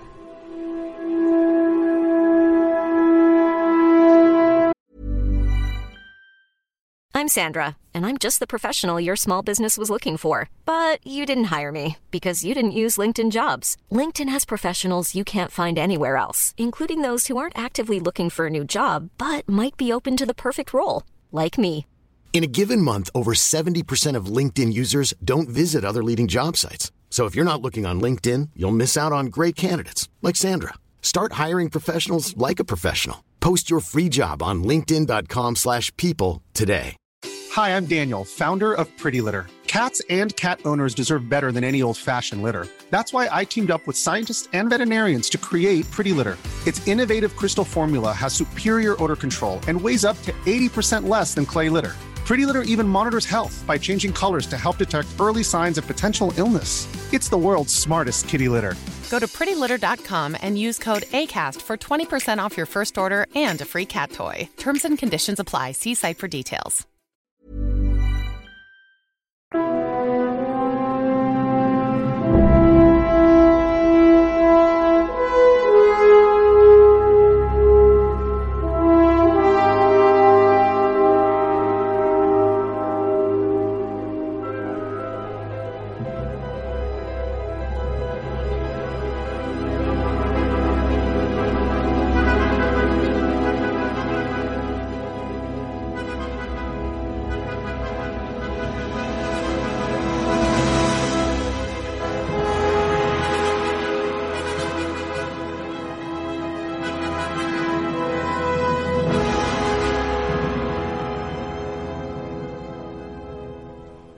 Y llegamos a Starfield.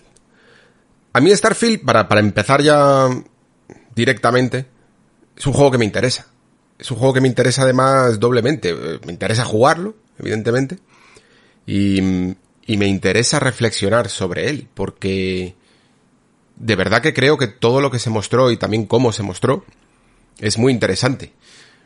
Basándome incluso en la poca esperanza que podía llegar a, a, tener en algunos momentos con este juego, sobre todo viendo cómo Bethesda mm, repetía de alguna manera su fórmula demasiado en los últimos años, una fórmula que establecieron en Morrowind, establecieron hace 20 años, pues tenía pocas esperanzas de que lo que se viera en Starfield mm, no llegara a salir de esos patrones. Y a lo mejor muchos de vosotros decís, bueno, pero es que tampoco es que sea nada nuevo porque mmm, incluso si lo comparamos con No Man's Sky, eh, ya se ha visto, ¿no? Y, y, en algunas cosas incluso No Man's Sky pues hará, hará hasta más. Pero tampoco me parece del todo justa la comparación, porque No Man's Sky es un juego que sí, tiene todo ese envoltorio de, de juego que, que incluso se va generando aleatoriamente, ¿no? Que va, va creciendo. Pero también es un juego que no tiene toda esa base de un Fallout o de un Elder Scrolls, toda esa base de Bethesda, ¿no? Para mí lo difícil es meter un juego de Bethesda, que ya es complejo de por sí, dentro de esa base de un juego aún más complejo, ¿no? y es la mezcla de estos dos factores. Creo que eso es lo que no tenía No Man's Sky, eh, por lo menos eh, lo poco que jugué. Y sin embargo Starfield al principio me llegó a asustar un poquito, pero creo que luego se demuestra que tiene una profundidad mmm, de una Bethesda que ya no se plantea como antes, y creo que esto incluso fue mi error a la hora de pensar hace tiempo que estaba pasando demasiado tiempo entre una entrega y otra de Elder Scrolls, por ejemplo, y cosas así.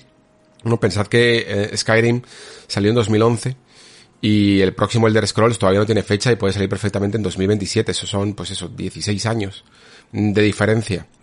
Pero es que estos juegos, eh, a diferencia de lo que fue Morrowind y de lo que fue Oblivion, están hechos ya para trascender. Es que ni siquiera es durar, es trascender. La palabra es trascender. La palabra con Skyrim es trascender, porque hay gente que sigue jugándolo como el día uno. Hay, gente que sigue sumergido en un mundo que es infinitamente más pequeño de lo que va a ser Starfield. Entonces, creo que estamos hablando de que la nueva Bethesda, que casi se la podría llamar así en, en cuanto a Bethesda Game Studios, lo que está buscando son juegos trascendentes. No, esto no quiere decir juegos, mmm, obras maestras de la máxima calidad y cosas así, no, no, juegos que trasciendan las generaciones y el tiempo, que, que realmente quieras estar años y años entrando en este mundo, o incluso entrando y saliendo, ¿no? En base a expansiones, actualizaciones o lo que haga falta. Y, y por eso hemos tenido tanta coña mmm, estos últimos años con la cantidad de reediciones y de remasterizaciones que ha tenido Skyrim, porque es un juego eterno. Ha entrado dentro de ese Olimpo de juegos eternos. Igual que lo es GTA V, eh, igual que lo es, yo que sé, no sé. Tampoco. Podría, ahora mismo podría decir incluso Mario Kart 8. Hay juegos que sencillamente se juegan invariablemente de cuando salgan. Y me parece que Bethesda eh, va hacia eso. Y por repetir un poco ese, ese discurso que he comentado ya eh, sobre el plan de Microsoft con venderte el Game Pass mes a mes, ¿de nuevo no creéis que encaja? ¿De nuevo no veis una cierta mm, suspicacia, eh, un buen ojo a la hora de hacer estas compras más allá del nombre que había detrás, ¿no? Sino que estas compras están muy enfocadas a juegos que tengan una relativa permanencia y, no, y esa permanencia no tenga que ser siempre una permanencia como servicio, sino juegos que realmente quieras seguir ahí, en estos, en estos mundos. Starfield yo creo que es otra prueba de ello. Y con todo esto que he dicho, creo que no empezó bien. Yo, eh, de los 15 minutos que duró la presentación, creo que no empezó bien. Eh, y poco a poco sí que me fue ganando a medida que hicieron más de lo que pensaba que iban a hacer. Eh, puede que para muchos no sea tan espectacular este Starfield, porque sí que es verdad que estamos acostumbrados ya a juegos que no solo hacen estas cosas, sino que mm, las superan gráficamente incluso, ¿no? Pero supongo que aquí es donde entra la escala y donde entra la cantidad de todo de que quieren que quieren hacer en Bethesda, ¿no? Desde no solo vas a llevar una nave espacial, no te han creado una nave espacial, te han creado componentes para crear tu propia nave espacial. Han creado, en teoría, mil planetas, con también en teoría eh, muchos biomas distintos que ya se ven incluso al final de, de todo este vídeo, ¿no? Y sinceramente, en algunos momentos, si no llega a ser por ese frame rate, por algunos mmm, planetas que no se ven del todo bien, sobre todo cuando están muy con mucha vegetación, pero en general a mí me parece un juego atractivo y un juego que, que no tengo ninguna duda de que tanto a través de mods como a través de tiempo que va a existir, que va a tener una vida útil este juego, va a ir evolucionando. Pero como decía, me parece que, que el vídeo empieza un poco, un poco mal estructurado. Y creo que no es tanto problema mejor del juego como del vídeo, ¿vale? Pero sale Todd, nuestro amigo Todd, y nos dice algo así como que nuestro viaje comienza según llegamos a la misteriosa luna de Crit, una luna del planeta Anselón, y llegas, y según te bajas, mmm, tardas poco en, en bueno, eh, mineas un poco, ¿no? Eh, sacas un poco de minerales de por ahí y rápidamente te pones a pegar tiros. En una base de toda la vida con piratas espaciales. Y claro, ah, no creo que sea la mejor manera de empezar. Entiendo que, que, necesitas enseñar eh, un poco de acción, enseñar un poco las mecánicas y tal, pero no es el tono. El tono lo consiguen después, curiosamente. El, tono lo, lo, lo, consiguen cuando empiezan a explicarte un poco cuál es tu misión o cuál es tu lugar en este mundo, eh, cuál es incluso el, el talante de las gentes que viven en el año 2300 y pico, ¿no? Y cuál es un poco la conquista espacial que se está buscando, ¿no? Que aquí incluso yo creo que se puede, que se emula ese, en ese tono, a casi lo que podríamos llamar la era de los conquistadores y que, que, que en el fondo tiene mucho Star Trek, ¿no? Eh, tiene mucho de una visión pacifista de la era de los conquistadores y colonizadores, ¿no? Eh, aplicado al espacio y también, como digo, aplicado un poco al pacifismo, porque Star Trek va mucho de ampliar fronteras y, y de eh, llegar allá donde nadie ha llegado y ese tipo de cosas, ¿no? Y son mensajes muy poderosos. Y creo que debían de haber empezado por ahí en vez de, en plan, voy a descender a este planeta para cargarme unos piratas espaciales. Porque eso lo acerca más al juguete y a la aventura ligera que a la sensación épica de conquista del espacio, ¿no? Y de lo desconocido. Que era el tono, que luego en el fondo creo que sí que va a tener el juego. Entonces yo quizá hubiera preferido que, mm, el, aunque no hubieran empezado con tanta acción, pero sí que hubieran eh, arreglado o reordenado el tráiler para que primero te den un motivo para eso, ¿no? Incluso aunque sea sencillamente limpiar esa base que se ve de piratas espaciales, mmm, haberte dado primero el motivo, ¿no? Enseñarte la misión, los personajes que te mandan allí para que investigues y que te den una razón real para que estés allí investigando y no sencillamente pegándote con gente. Mm, aquí incluso estaba yo dudando de algunas cosas que llevo preguntándome mucho tiempo, como por ejemplo el acto, el puro acto de aterrizar la nave, que me tenía un poco acojonado, sinceramente, y todavía me tiene un poco, porque esto lo hablaremos más adelante, no sé exactamente lo que va a pasar. Aquí, al principio, lo único que vemos es una cinemática, una cinemática en la que aterrizamos esa nave automáticamente. De hecho, si os fijáis, pues no quiero adelantar muchos acontecimientos, pero si os fijáis, en ningún momento de los 15 minutos se ha visto una nave aterrizar manualmente. ¿vale? Pero bueno, como digo, más de esto luego.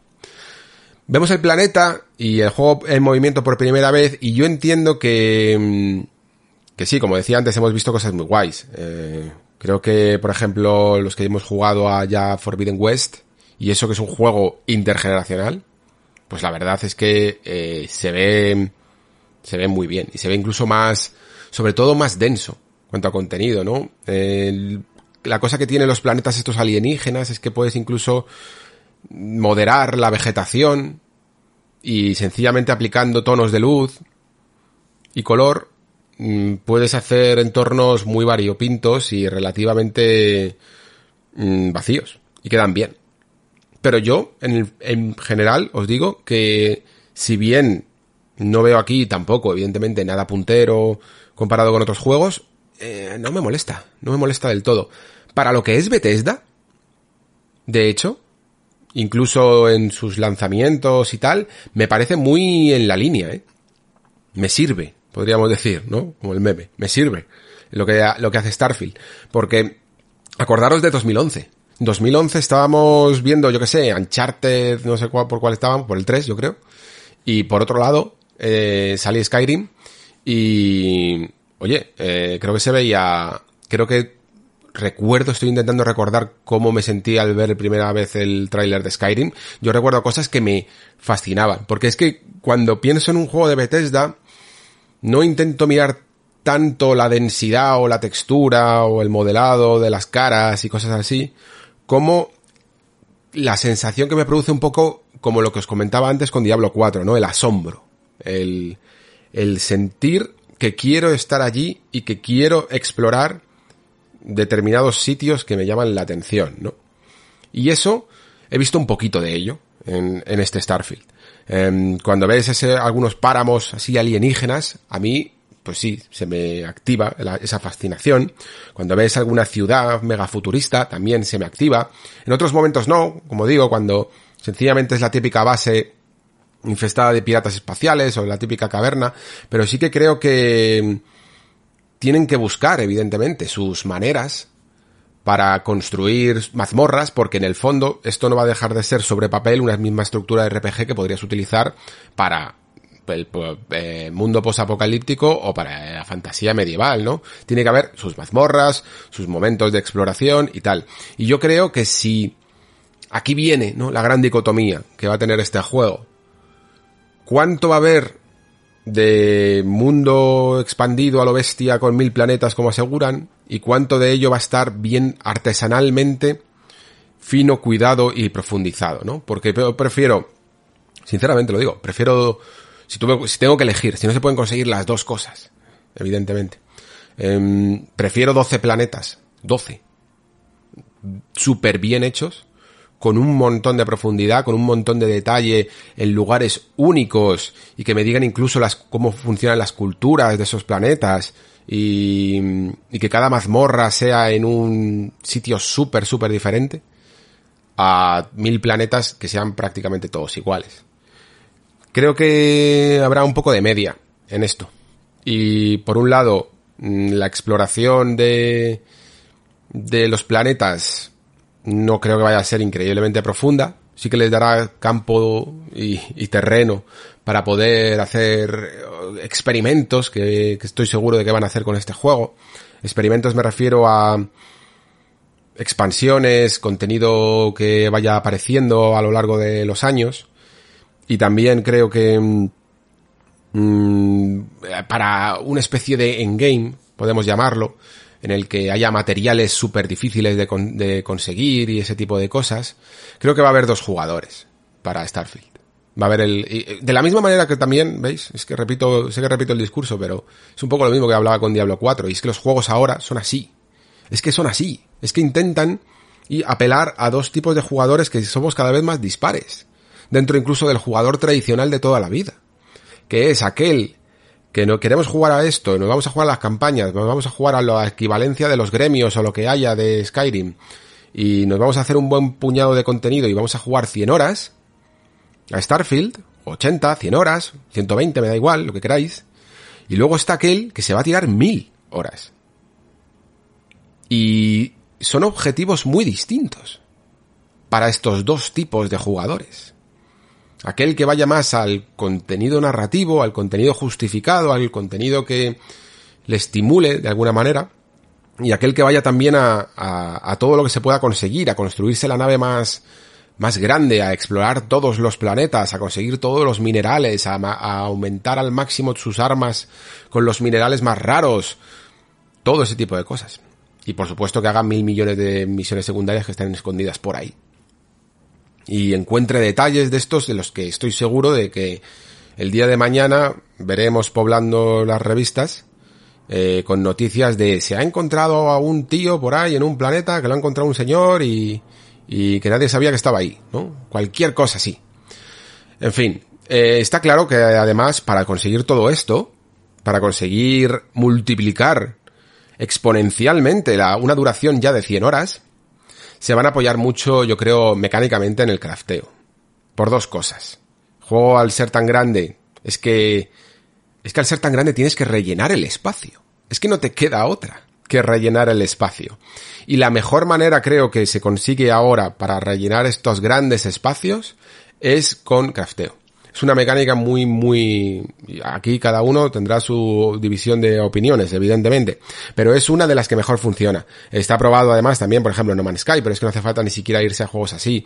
Eh, es la mejor manera de llegar a un lugar que puedas poblar de algunas otras criaturas, de algunos enemigos, y lo que guardan esas criaturas son, pues, materiales, materiales poco comunes, que necesitas para lo que sea, ¿no? Y por eso aquí vamos a tener tanta focalización en eh, construcción de naves, construcción de bases y cosas así. Porque los recursos, y esto lo podéis ver incluso hasta en Horizon, en, en, en Forbidden West, que lo vi también, eh, hay como recursos muy, muy, muy valiosos, mmm, escondidos a veces incluso con jefes finales muy difíciles y cosas así, que sustituyen relativamente bien, para, habrá para gente que nunca lo haga, evidentemente, pero sustituyen muy bien el arte más manual de, de hacer misiones y misiones, que es lo que rellenan los mundos abiertos, ¿no? Hasta día, a día de hoy, normalmente la, excusa para mmm, buscar bien en un escenario, en un mapa, eh, es que un tío te mande para allá. Y ya de paso vivas una pequeña aventurita en el camino, ¿no? De esto va a haber mucho también en Starfield, pero es que el terreno es tan grande que tú mismo tienes que generar tus propias misiones, ¿vale? ¿Y, y cuál es la manera más fácil? O, o, más, ahora mismo, no quiero decir tampoco fácil, pero sí eh, la que más funciona.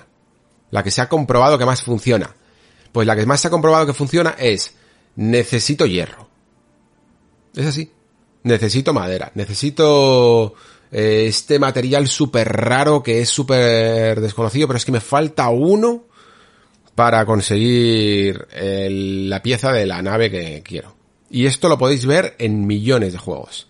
Desde, no solo en Survival Craftings, sino que hasta, yo que sé, hasta Sekiro tiene algo de esto.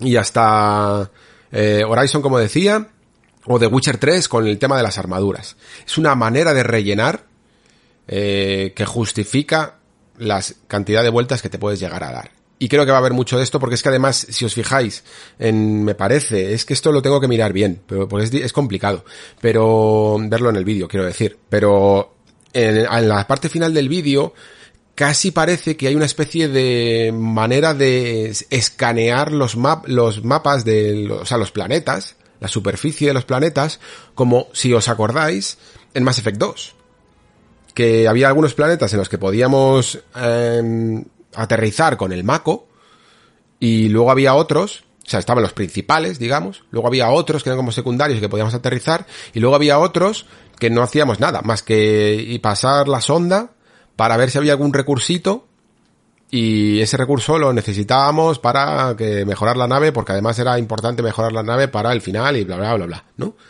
Pues hay un poco de esto también. Me parece que había, hay un momento en el que incluso te sale un porcentaje que eh, te dice, te indica un poco la base explorada que has explorado de cada planeta. Y te lo pone en un porcentaje. Así que sí, las dinámicas de crafteo es que son muy naturales.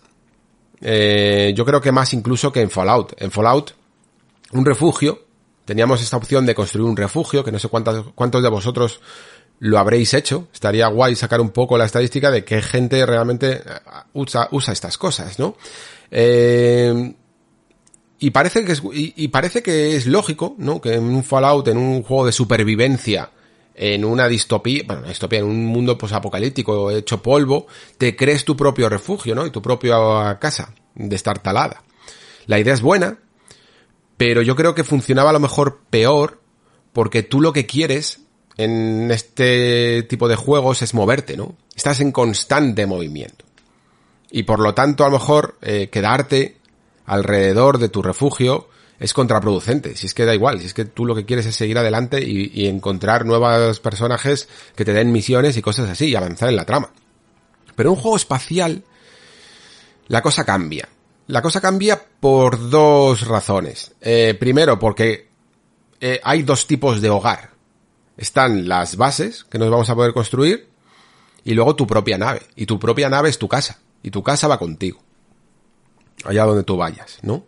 Entonces, el modificar esta nave para que sea más rápida, eh, combata mejor, mm, tenga más energía, que parece que hay como un recurso de energía, tenga más habitaciones para que puedas pillar más tripulación que se ocupe de ciertas cosas que todavía son un misterio, pues es interesante. Y muy probablemente aquel que quiera invertir y invertir bien, porque yo estaba viendo un poco los pocos valores económicos que nos dejaba ver el juego en cuanto a una, una moneda que debe ser como créditos o algo así. Hostia, parecían caros todas las cosas, ¿eh? eh de construir. Y, y bueno, veremos también si, si esto nos, eh, no se nos va de las manos. Que ya sabemos que algunas veces Bethesda intenta pillar hasta de los mods entonces esperemos que no haya ningún tipo de plataforma de micropagos ni nada por el estilo, porque se daría mucho a eso, si quisieran, ¿vale? De momento vamos a confiar. Y la otra razón es que hacer, en, cuanto a las bases, es que veo en él, yo claro, yo no he jugado tanto, tanto a No Man's Sky, simplemente lo he probado, pero sí que he jugado mucho a Subnautica. Y, y en Subnautica hacerte bases era bastante interesante. Era una parte que a lo mejor no era increíblemente crucial, pero sí que era muy, una manera muy fácil de ordenar ciertas cosas, ciertos recursos, almacenarlos, em, dejar automatizar acciones que te hacían la vida más fácil, ¿no? Entonces tú lo que hacías es que no te construías una casa, tú te construías una base. Y en esa base, pues a lo mejor tenías un convertidor de energía o algo que te hacía y, ese convertidor, pues te fabricaba mm, luego recursos para que no tuvieras que ir andando que al principio de la de subnáutica pues sí tienes que pescar eh, eh, peces que te dan carne eh, incluso por alguna razón agua y cosas así no los destilas. Pero luego estas herramientas en un survival digamos que a medida que los procesos y los objetivos son más complejos hay cosas muy básicas que las tienes que automatizar no pues esto sería igual. Lo mismo necesitas oxígeno para determinadas partes del espacio. Imagínate que tienes que hacer una exploración espacial y necesitas oxígeno y primero lo tienes que fabricarte bombonas de oxígeno, por ejemplo, ¿eh? me estoy inventando todo. Pues a lo mejor necesitas construirte en tu base una sala, una habitación que construya eso para no ir a hacerlo tú todo el rato manualmente, ¿no? Y otra sala, otra sala de almacenaje, otra sala donde puedes eh, capturar especies que producen una sustancia. Em, pues todo esto sirve para poder eh, crear un componente estratégico que a mí me parece muy interesante. A mí por lo menos depende de cómo se haga, claro, evidentemente. Pero en Subnautica era, era brutal, ¿eh? Porque tú sabías que tenías que hacer herramientas cada vez más complejas, como eh, una, un submarino gigante o, o una especie de meca para explorar las zonas más abisales del océano, ¿no? Y para construir estos cacharros, pues era muy costoso. Necesitabas muchos materiales muy difíciles y materiales que llamaban otros materiales. Y, puede que, según como lo comento, os pueda sonar a rollazo.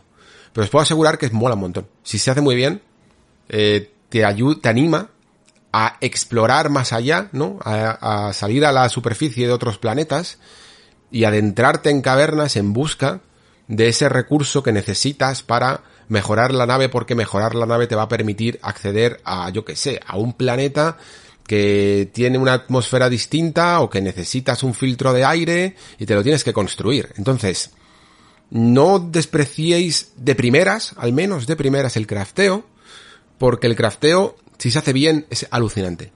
Lo que engancha y lo, lo bien que puede llegar a funcionar. Y creo que para un juego que busca y que necesita excusas para que salgas a explorar mil planetas, entiendo que hayan ido por ahí. De hecho, es que creo que no lo había pensado. En todas las veces que he ido hablando y conjeturando sobre Skyrim, eh, perdón, sobre Starfield, eh, creo que no lo había pensado. Y tiene todo el sentido del mundo, eh. Todo el sentido del mundo. Hay un límite de hacia dónde puede, de lo que puedes conseguir con contenido secundario de misiones secundarias.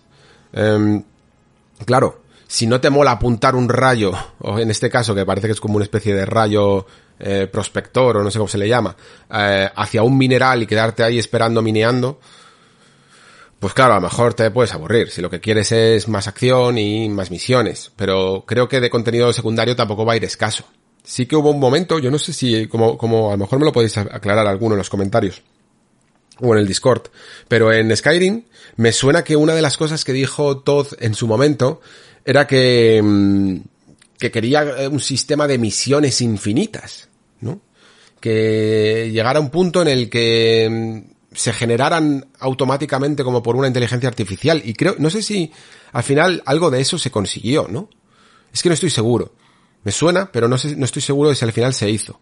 Y lo que, lo que querían hacer mínimamente es que, bueno, serían evidentemente misiones mucho más chorra, pero eh, misiones que al menos te ofreciera alguien y te dijeran, oye, eh, tráeme X materiales. Y al final no deja de ser exactamente lo mismo.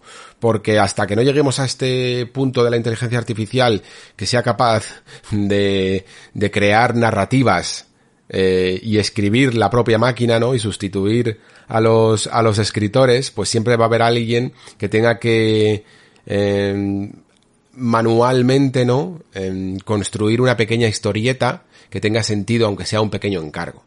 Eh, y aún así, estoy seguro de que va a haber un montón, un montón de encargos.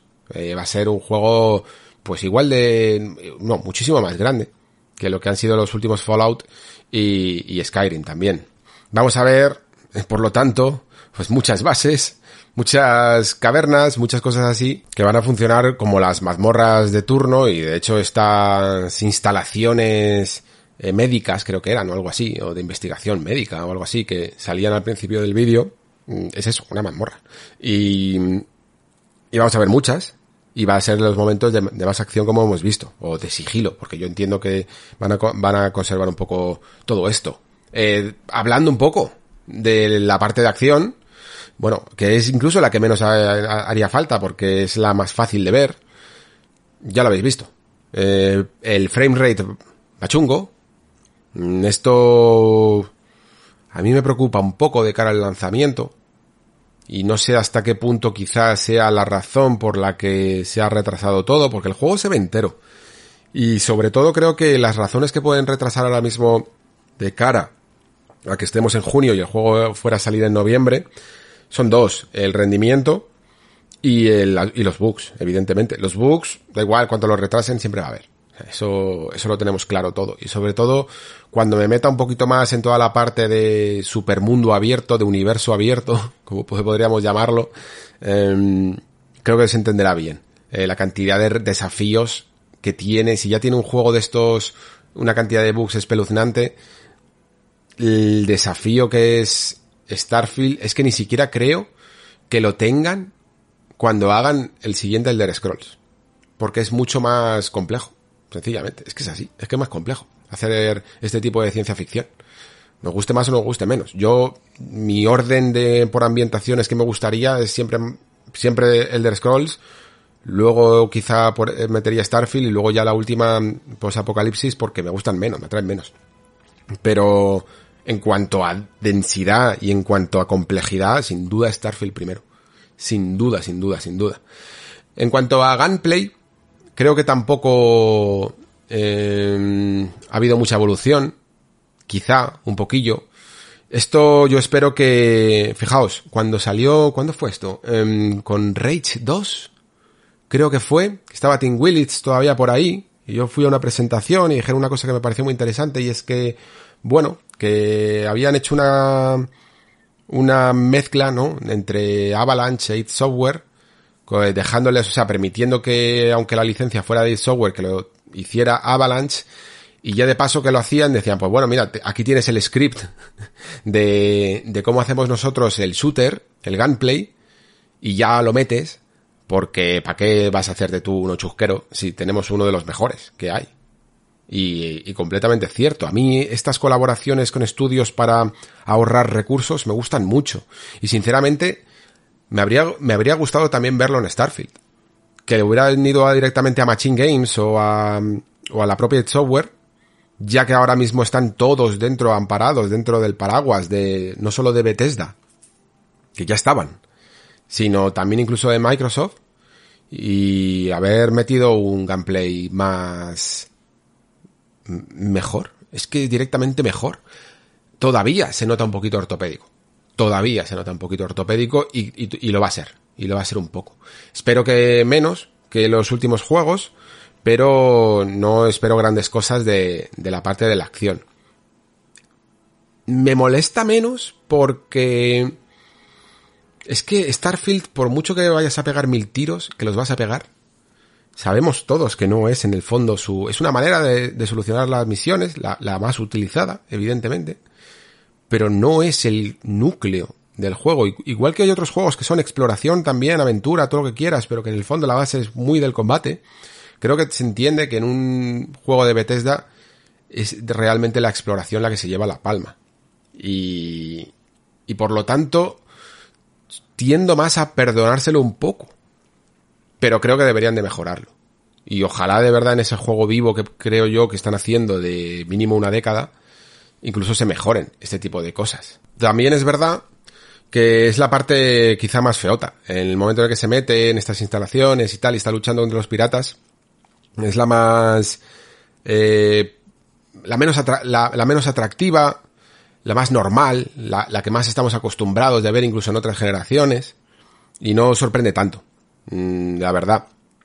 Creo que gana mucho más, que gana bastantes enteros, y que este juego es más un ejemplo de diseño a veces que un ejemplo de técnica, y a lo mejor es en estas ciudades, como esta de, ¿cómo le llamaban? Nueva Atlantis, ¿no? New Atlantis en las que sí que yo he visto en algunos momentos, mm, o sea, me, me, he sentido como más impactado, más asombrado y con más ganas de explorar y de ver cómo la gente vive en estos, en estos lugares, ¿no? Hay otra que parece un poquito más cyberpunk, en sentido más hongkoniano de la palabra, ¿no? Con un montón de neones, una ciudad oscura, de noche y tal. Y es lo que va a molar, perderse por esos lugares, conocer gente interesante y entender un poco cómo la civilización, o cómo, mejor dicho, cómo Bethesda como Bethesda eh, entiende que la civilización ha evolucionado en los próximos 300 años, ¿no? Que además sabemos que han intentado seguir una base como muy de carrera espacial, de, de eh, intentando extrapolar los descubrimientos y las fórmulas que utiliza la NASA para la exploración espacial, haciendo un viaje, evidentemente, hacia, hacia el futuro y hacia eh, la conquista de haber, haber podido establecer ciudades y hábitats fuera de nuestro planeta. Y esto es lo que más me emociona. Es que claro, lo que quiero decir, lo que estoy intentando transmitir es que hay una parte de Starfield que es el videojuego y una parte de Starfield que es la que se muestra gráficamente y luego hay otra parte intrínseca que es lo que intenta transmitir, ¿no? Y si logran crear un mundo verosímil, profundo, que tenga sus reglas, su forma de gestionarse en todos los aspectos, en, en, política, en los encuentros con criaturas alienígenas, en la economía de cada planeta, en las relaciones comerciales entre distintos sistemas, en cuestiones también trascendentales como la religión, las creencias, las tradiciones. Todo eso es lo que me interesa. Es que a veces se nos olvida que los videojuegos es otra plataforma para No solo contar historias, sino crear mundos y vivirlos y habitarlos. Y nos dejamos a veces a lo mejor llevar un poco por cómo funciona el juguetito, ¿no? Cómo se ve y cómo funciona el juguetito, cómo son las mecánicas, cómo se articula, cómo, mm, cómo se ve, cómo es bonito, es feo. eh, Y, y sí, todo eso es importante. Todo eso incluso hace avanzar, eh, las herramientas hacen avanzar eh, la, la industria, pero yo creo que, que si algo tiene Bethesda, y, y fijaos que es que, a ver, a mí aunque me gustan mucho los Elder Scrolls y tal, pero no digo que nunca que sea mi compañía predilecta. Veréis que a lo largo de las temporadas del Nexo no es a lo mejor la que más defiendo, la que más nombro, ni siquiera, ¿no? Pero sin embargo, es una de las más centradas en esto, en la construcción de un mundo que no existe. Y todo, en primer lugar, tiene que estar hecho para que ese mundo que no existe te lo creas. Entonces, todo lo demás me, da más igual. Que se apunte mejor, que se apunte peor, que incluso como veremos más adelante, que lo voy a intentar también reflexionar bien profundo sobre ello, de si aterrizaremos la nave o no, y lo que significa tener mil planetas, todo eso me da más igual. Lo que quiero es habitar este mundo y creérmelo. Es la, es la razón por la que también veo pelis y leo libros de ciencia ficción, o veo pelis y leo libros de, de fantasía, ¿no? Y no sé si lo habéis detectado, esto, bueno, yo creo que esto lo iba a hacer un poquito más profundo en el, en el Patreon, pero mm, por avanzaros, que casi todos los videojuegos están compuestos por lo que sería mm, en literatura, lo que le llaman literatura de género, ¿no? Lo que comprenden eh, la distopía, la ciencia ficción, la fantasía y el terror. Todo eso que se le llama literatura de género es casi es el 99% de los videojuegos.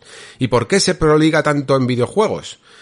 A diferencia de otros géneros más dramáticos de, yo que sé, de costumbres familiares o tradicionales o, o dramas románticos o, o incluso, da igual, incluso thrillers, ¿eh? Y cosas así. ¿Por qué es el, el- los géneros predilectos? Porque te invitan a participar en un mundo que no existe. Y eso, y, y gracias a la interactividad es el lugar más idóneo. Y luego también porque mm, prevalece mucho la acción, ¿vale? Eh, tiene estos dos tipos de cosas. En fin, entonces, si todo esto se consigue, yo creo que podremos tener un juego muy interesante. Sobre todo por, ahora vuelvo a lo de Star Trek que decía antes, ¿no? Porque creo que comparten un poquito esa, esa frase que llevaban por bandera incluso en Star Trek, ¿no? Eso de, del espacio, la última frontera. De, como decían, esta es la historia de la nave Enterprise, ¿no? Y la misión es mm, avanzar el conocimiento, contactar con vida alienígena y, y defender la ley intergaláctica. ¿no? Explorar mundos eh, donde no ha ido nadie o donde ningún hombre ha ido jamás. Es algo así, ¿vale? Eh, pues es un poco eh, lo que, si, te, os- si fijáis, tiene como planteamiento Starfield cuando ya por fin vamos a esa nueva Atlantis y conocemos a unos miembros de un grupo que ahora mismo no me acuerdo cómo se llamaban. No sabéis, más o menos, en general en todos los juegos de Bethesda suele suelen juntarse en gremios, en grupos, y, y hablan de unos extraños artefactos que parece que dan respuesta a, a un misterio muy profundo sobre nuestra galaxia o algo por el estilo. Sí que es verdad que creo que lo gamifica un poco, porque de nuevo son como eh, artefactos que hay que buscar y, pare- y te están diciendo literalmente tráeme esto X artefactos, ¿no? Y así pues respondemos a la pregunta. Y es algo que cada vez que lo veo entiendo mucho que sirve muy bien para estructurar un videojuego. En Horizon creo que os comentaba un poco lo mismo, ¿no? Que llega una parte en la que rápidamente te están diciendo, "Oh, necesito que me traigas estos objetos, que cada uno está en una parte del mundo, y necesito que me los traigas todos, ¿vale? Reúnelos y entonces podremos responder a, a la pregunta en cuestión. Y bueno, pues no sé si es el planteamiento más, más interesante, aunque sí que creo que evidentemente va hacia un lugar que probablemente tenga que ver con vida extraterrestre inteligente. Yo creo que eso está, creo que eso está claro. En cuanto al personaje en cuestión, se ha confirmado más adelante que no hablará nuestro personaje. Esto ya sabéis que con Bethesda es un poco lotería, ¿no? Porque últimamente ya sí que parece que con Fallout 4 estaban tomando otro camino. Y esto es una cuestión que yo creo que lo he comentado por aquí alguna vez, que es que le pregunté incluso a, a Todd eh, en una presentación que hubo de Skyrim en un viaje que, que se hizo, que, que se presentó por primera vez, se vio bien por primera vez Skyrim, tuve la suerte de ir. Luego había entrevistas y tal. Y una de las cosas que yo ya estaba un poco con la mosca detrás de la oreja era porque seguían con esta decisión que anteriormente se utilizaba mucho, ¿no? La del personaje mudo, pero que poco a poco por la tendencia de la industria se fue tendiendo a, a utilizar personajes que interpretaban sus frases, ¿no? Eh, tenían voz. Esto, sinceramente, yo aunque en algunos momentos incluso he sido más defensor de la voz y tal, porque también es algo que, que estuve pensando mucho en ello por, por Bioware, también hicieron cosas parecidas, ¿no? Con Dragon Age, por ejemplo, en el primero no teníamos voz, después ya sí. En Mass Effect eh, siempre había sido la voz como de, de Separ, ¿no? Y creo que vosotros mismos, si habéis jugado estos juegos, podéis identificar que es más una decisión de diseño, ¿no? No es que una cosa os guste, bueno, os puede gustar más y os puede gustar menos, pero creo que obedecen a una decisión que tiene ciertas implicaciones y que tiene ventajas e inconvenientes, ¿vale? Yo creo que es más realista, de alguna manera, que tu personaje interprete, que tenga su voz y que transmita eh, cier ciertas frases que tienes que, o preguntas que haces a los demás y que se relacione de estas maneras, tiene unas ventajas y luego también tiene otras ventajas que no hable. Cuando no habla, curiosamente, sí que creo que se crea, y sobre todo incluso si ni siquiera hay un plano contra plano, sino que directamente es cámara frontal, como también parece que va a ser el caso, creo que se crea una conexión que no se rompe en ningún momento entre avatar y jugador. Y eso es a lo que más está apuntando Bethesda Game Studios con Starfield. Que sientas que eres tú el explorador. Que sientas que aunque te hagas tu personaje con su cara y tal, y alguna vez lo puedas llegar a ver, incluso en modo tercera persona y todo esto. Creo que quieren no intentar no romper esa inmersión. Y sí que es cierto que cuando tu personaje tiene voz, tiene una presencia, incluso la cámara en tercera persona le enfoca mientras que habla, interpreta, esa mm, esa inmersión, ese hilo que conecta jugador y avatar, a veces se pierde un poco eh, de repente empiezas a pensar que tú eres alguien que estás llevando a un aventurero o lo que sea, un explorador espacial, pero que no eres tú. Y eso yo creo que no se lo querían permitir. Y es una decisión, eh, en mi opinión, creo que es respetable. ¿eh? Inconvenientes de todo esto. Inconvenientes de utilizar una voz. Eh, o sea, no utilizar voz. Es difícil crear arcos de personajes sin voz. ¿Vale? No significa que no puedas poner a tu personaje que tenga ciertos problemas, lo habremos visto por ejemplo en, en Skyrim o en otro, en el primer Fallout, ¿no? Que incluso puede llegar a tener relaciones familiares y todo esto. Pero es muy complicado si tu personaje no interpreta, si tu personaje no se expresa, que sienta algo, que padezca. Cuando tú estás viviéndolo sin voz, eres tú el que sientes una traición de un personaje o lo que sea, ¿no? Y el personaje no dice nada personaje es un puente a, eh, a tus emociones de cuando alguien te ha traicionado, cuando no sé qué, cuando ha pasado tal. Pero cuando el personaje interpreta, sí que te permites, puedes permitirte crear conflictos internos, arcos de personaje en los que a él, a, a tu avatar le haya sucedido algo, ¿no? Y, y vaya transformándose, porque tiene una personalidad que transformar. Cuando es mudo, es tu propia personalidad y tu propia personalidad no se va a transformar. Esto es así. Entonces, es muy complicado. Eh, a veces, si tu juego es más narrativo y tú necesitas que tu personaje, a lo separ casi, eh, viva una aventura y una odisea espacial, que le haga ver cómo son las otras razas, que le haga tomar incluso, aunque tomes decisiones, mmm, que el conflicto lo viva mucho y sufra mucho, necesitas una voz. Mientras que si lo que quieres es más la parte de exploración, más el, el empaparte de cómo es este mundo, creo que ayuda incluso más la, la, el personaje mudo. Generalmente, siempre considero que el 70%, 75% de la gente prefiere voz, si le dan a, si le dan a elegir. Pero creo que luego, incluso, aunque si fuera un botón, elegirían la voz, creo que se infravalora un poquito lo que puedes conseguir con un personaje mudo. Y creo que no siempre se tiene en cuenta todas las ventajas que tiene esta aproximación sinceramente. Yo sé que suena casi más a clásica y yo incluso muchas veces la, he atacado, ¿eh? yo mismo, no me daba cuenta.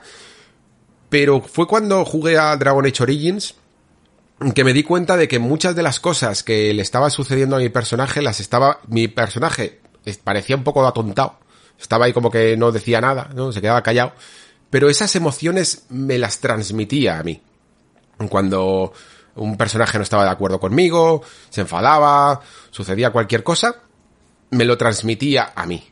Y eso es importante. Eso creo que lo están teniendo en cuenta. Entonces, vale, pues esto es un poco lo que hay. En cuanto a personalización exterior, interior también incluso, como siempre, mm, se va a mantener. Eh, no sé qué diferencias habrá exactamente, pero parece que tenemos, pues bueno, lo de siempre, ¿no? Más, más personalización que nunca en cuanto a tu apartado, eh, o sea, en cuanto a tu físico, pero luego también eh, lo importante que es eh, tus orígenes, tus habilidades, las que quieres profundizar, ¿no? Lo que mejor se te da en base a tu estilo de juego o incluso al estilo de, a tipo de rol, tipo de personaje que quieres rolear. Creo que eso, por mucho que lo profundicen y pongan más opciones, es que tampoco hay más vuelta de hoja, es lo que hay. Mm, va a estar más o menos, creo que lo tenían dominado en, en otros juegos de Bethesda, ¿no? Y ahora, en cuanto a la creación de bases, que ya se empezó aquí a, a mostrar, pues lo dicho. Esto puede ser una genial idea o una cosa menos ambiciosa, que está hecha un poco pues para seguir la tradición de que estos juegos, es que pensadlo, ¿eh? en, no sé cuál fue el primero en el que podías comprarte una casa, yo lo recuerdo de Oblivion, sobre todo, pero siempre ha habido un lugar que puedes llamar hogar en estos juegos, que puedes comprar y últimamente también que puedes construirte. Pero sobre todo creo que cuando hablan de gestión de bases, pues hablan de aproximación al género de survival y generación de recursos.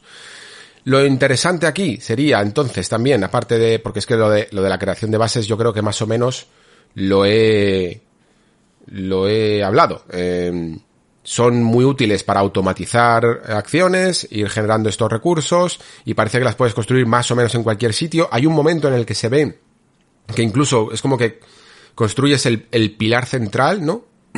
Y gracias a construir ese, pilar aparece un radio verde que, que entiendo que a veces si, si la gestión del terreno no se adecua a lo que permite hacer la base, pues te va a aparecer como en rojo y tú tienes que colocarlo en un lugar donde mínimamente ese espacio sí que se va a poder construir. Es una manera en la que el juego se asegura de que, primero, no te puedes salir de eso, de esas barreras, no va a tener problemas con el espacio y no va a tener problemas con poner una base en mitad de una zona de misión o en mitad de una zona que hay enemigos y ese tipo de cosas con las que el juego se podría romper por todos los sitios.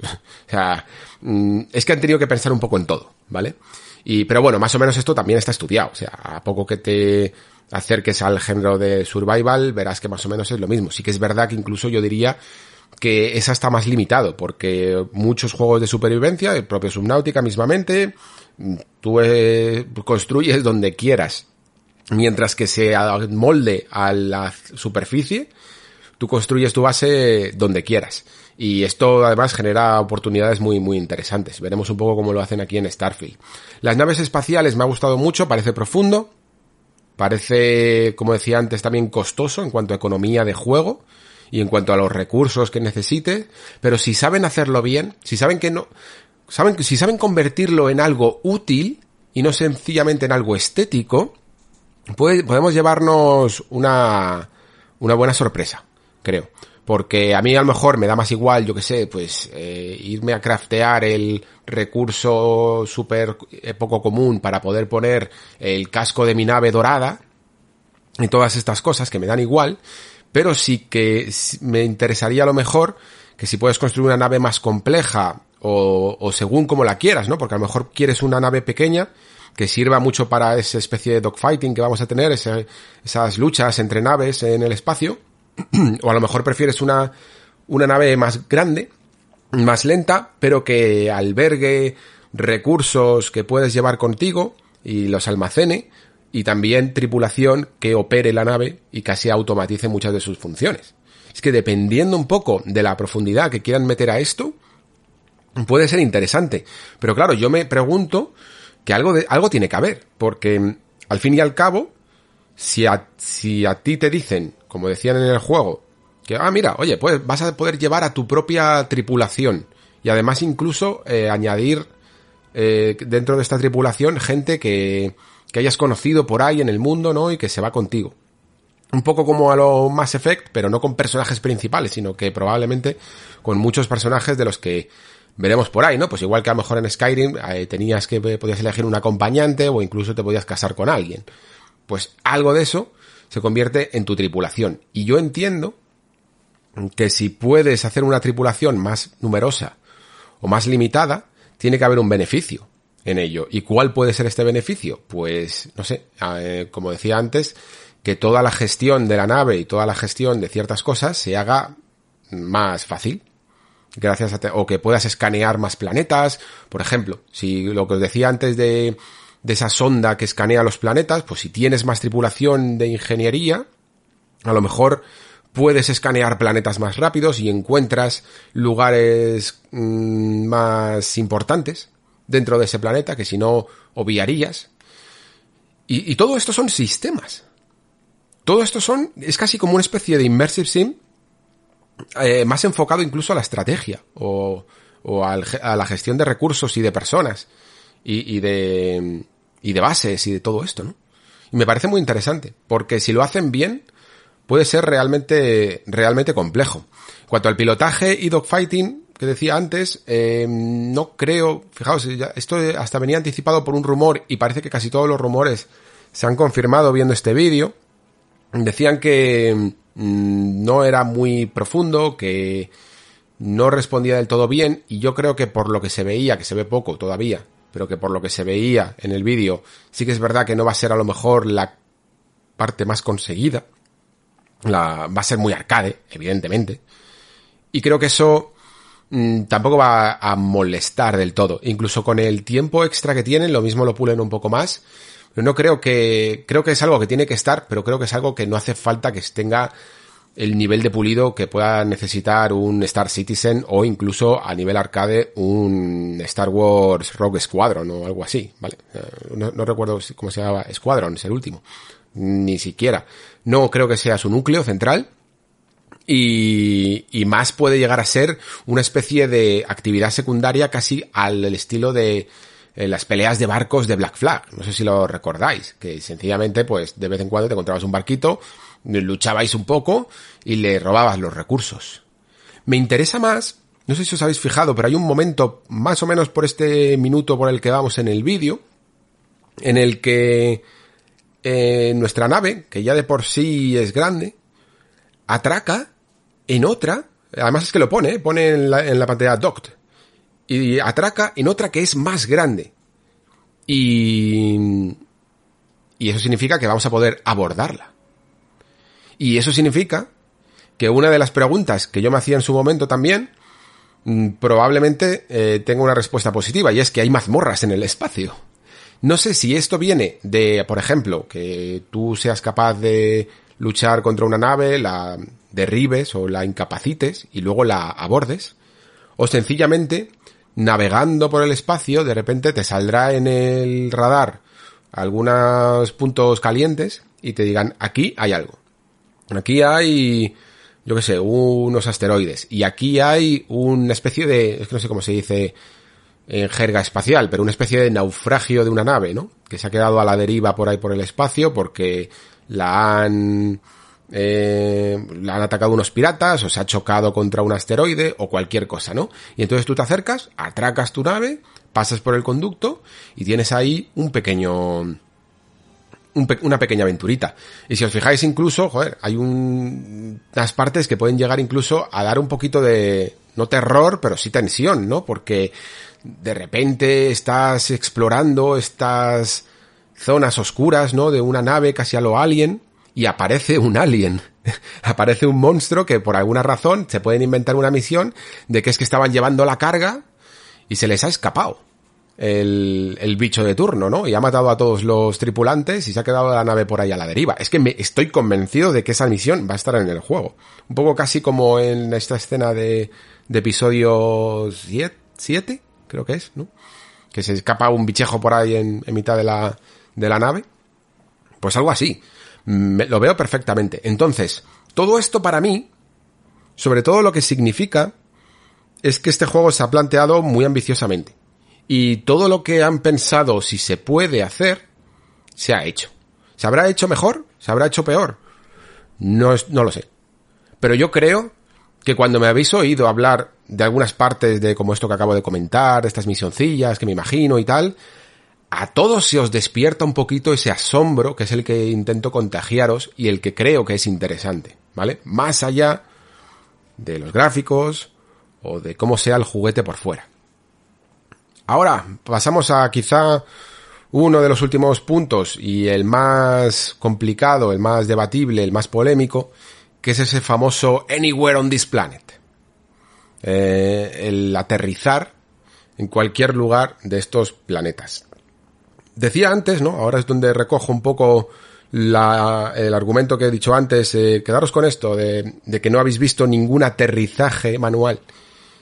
Y bueno, no sé si es que no lo han tenido en cuenta, sencillamente ha sido así, pero no hemos visto ninguna nave aterrizar manualmente y sin embargo, Todd dice que podemos aterrizar en cualquier lugar de este planeta. Y si os fijáis, en más o menos es creo el minuto trece y medio algo por el estilo, hay una interfaz que os decía que sale como el planeta y el porcentaje. También hay una parte que pone con un botón gigante que pone land, es decir, aterrizar.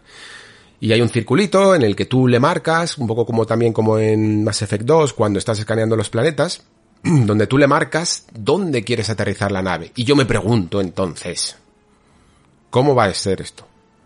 Eh, esto es un punto guía, como cuando tú le marcas en un mapa normal de un juego de mundo abierto dónde quieres ir y te aparece un GPS y entonces vas para allá. O después de darle a ese botón va a haber una cinemática y la nave va a ir para allá y se va a, a y va a aterrizar un poco alrededor donde ella considere que es el punto más óptimo para aterrizar en ese planeta. Porque claro, es que aquí es donde decía lo de los desafíos, ¿no? Es que cada, cada decisión que tomas en este juego que tiene, requiere de una complejidad en cuanto a programación brutal. Y en cuanto a, a que no se te destruya el juego, a que no se rompa. Porque imaginemos por un momento que no, que, no hay cinemáticas, que puedes aterrizar donde quieras. Y haces el, la, la, parte está tan espectacular en la que atraviesas la atmósfera, ¿no? Y aparece la capa esa de fuego y del oxígeno y, y atraviesas la atmósfera y llegas al punto donde quieres y aterrizas la nave donde tú quieras. Esto genera un montón de problemas.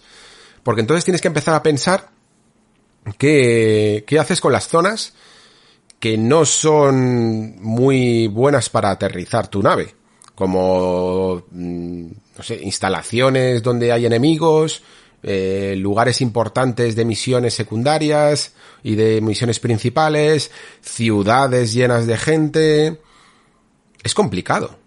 E incluso el acto de aterrizar una nave, puedes hacerlo muy, muy simple, pero también lo puedes hacer muy complejo. Yo recuerdo en Elite Dangerous, que un día que me flipé y me puse a jugar ahí en VR y tal, joder, tenías que aterrizar la nave en una perspectiva de tridimensional de 360 grados sin gravedad y, y, tenías que tener en cuenta la condición, bajar el eje y tal.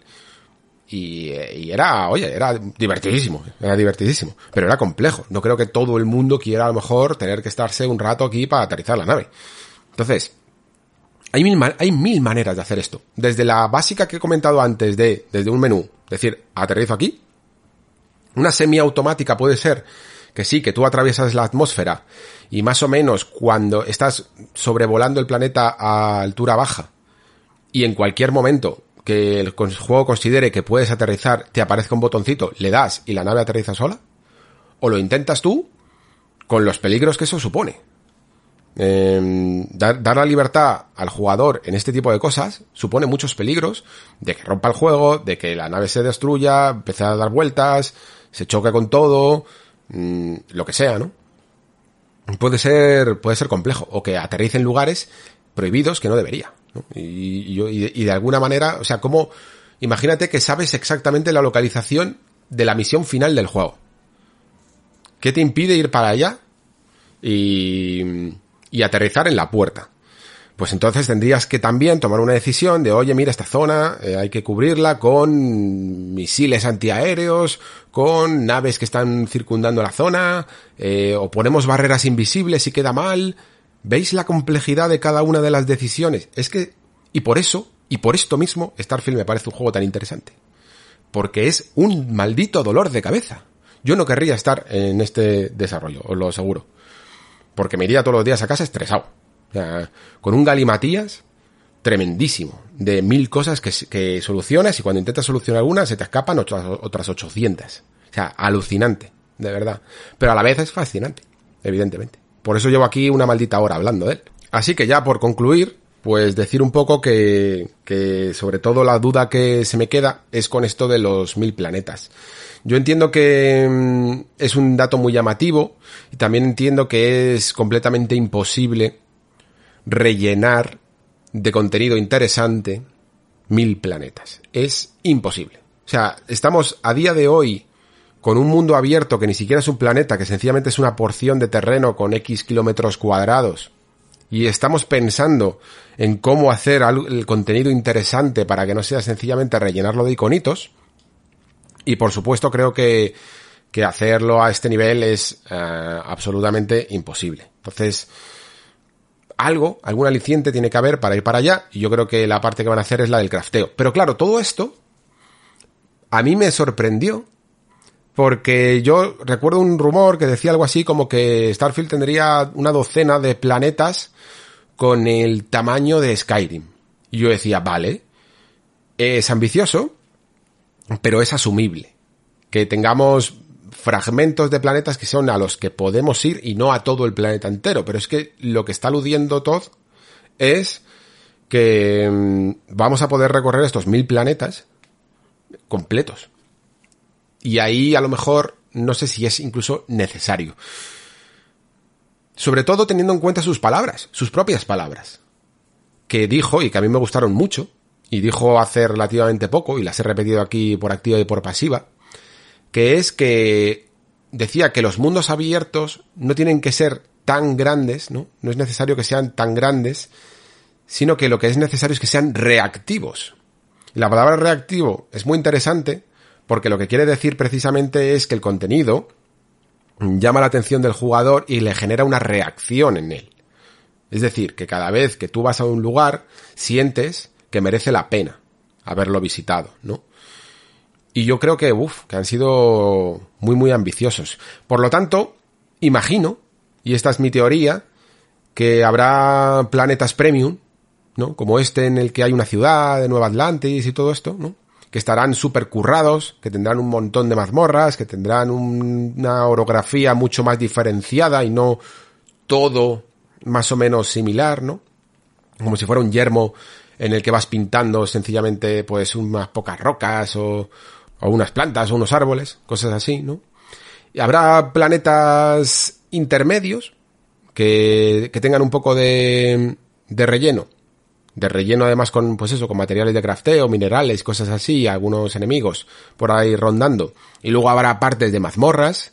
Y luego habrá también eh, planetas que sean muy, pues para rellenar directamente. Que te pueden servir para conseguir algún recurso especial si, si consigues la información, ¿no? Imagina, me imagino que la información tendrá mucho valor en Starfield y lo mismo al, conoces a alguien, ¿no? O pagas sencillamente por una información que te dice, en este planeta, si te vas al sector eh, 2, 4, 7, 6, encontrarás una mina de oro azul o algo así, yo qué sé. Y entonces eh, vas para allá y lo, y lo encuentras, ¿no? Y realmente ese planeta solo vas a ir para encontrar ese recurso y te vas a largar de allí corriendo, no hay mucho más que hacer. Pues algo así, tendrán que conseguir el, el equilibrio. Pero espero que con todo esto mm, os haya intentado, se haya conseguido transmitir un poco que, mm, que mola, que también, que haya eh, estudios que, que se pasen de, de ambición, ¿no? Yo sé que Incluso a lo mejor para algunos de vosotros con Cyberpunk estas cosas son peligrosas porque cuando se intenta ser muy ambicioso, se te escapa el desarrollo muchas veces entre los dedos y es peligroso. Sin duda es peligroso y Starfield es un juego peligroso también por esto. Pero también son las cosas que, oye, que a veces nos hacen avanzar el medio. Yo creo que Starfield, su atractivo está en su complejidad. Y en esa intención de ser ese juego que sustituya a Skyrim, del que hablemos durante los próximos años y nos dure durante toda una década.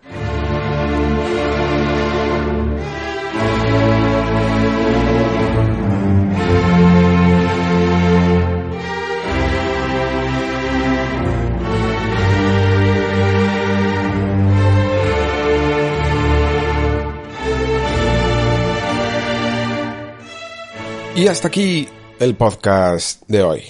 Esta vez han sido tres horas, pero es que creo que lo merecía. Al final siempre sacamos chicha, ¿eh? Fijaos, aunque sea mejor o peor, o nos guste más, o parezca que hay más contenido o menos, pero la conferencia de Xbox siempre es ese, es una de esas citas que como lo empaquetan todo con, con mucho anuncio, y siempre nos dejan unos grandes titulares, y siempre sobre todo nos dejan detrás de esos titulares buenas reflexiones, que es lo que importa.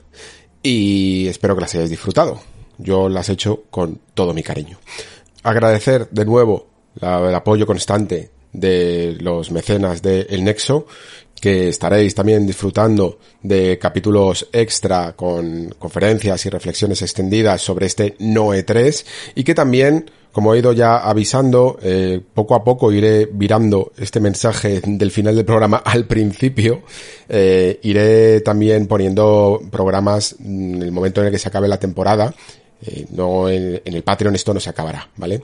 Seguiremos durante julio y seguiremos durante agosto, el tiempo que dure el descanso de verano Mm, publicando audios ahí en el Patreon de El Nexo. Y también ya empieza a convenir ir avisando, porque va terminando la temporada, de que volveremos a tener un especial de preguntas y respuestas, eh, aparte de lo que sea el tema de esa semana que coincida con el último programa del Nexo, que probablemente tenga que ver con Nintendo quizá. Creo que he estado leyendo rumores que dicen que un Nintendo Direct se puede aproximar a final de, de este mes. No sé si esto va a ser cierto o no. También se habla de que incluso a lo mejor Sony todavía se puede estar reservando algún anuncio para eh, final de mes. O quizá también se vaya para, para después del verano. Pero mmm, hay que ser cautos y conviene tener todavía los micros abiertos por lo que pueda pasar. Así que más o menos por ahí yo calculo que iré terminando la temporada y aparte lo rellenaremos por supuesto con eh, preguntas y respuestas que yo creo que ya es marca de final de temporada que suele gustar mucho a los oyentes. A mí me encanta ya sabéis responder. Hay una parte del, del Patreon que va dedicado a eso y a mí y yo la disfruto muchísimo. Es una de las cosas que más disfruto mes a mes.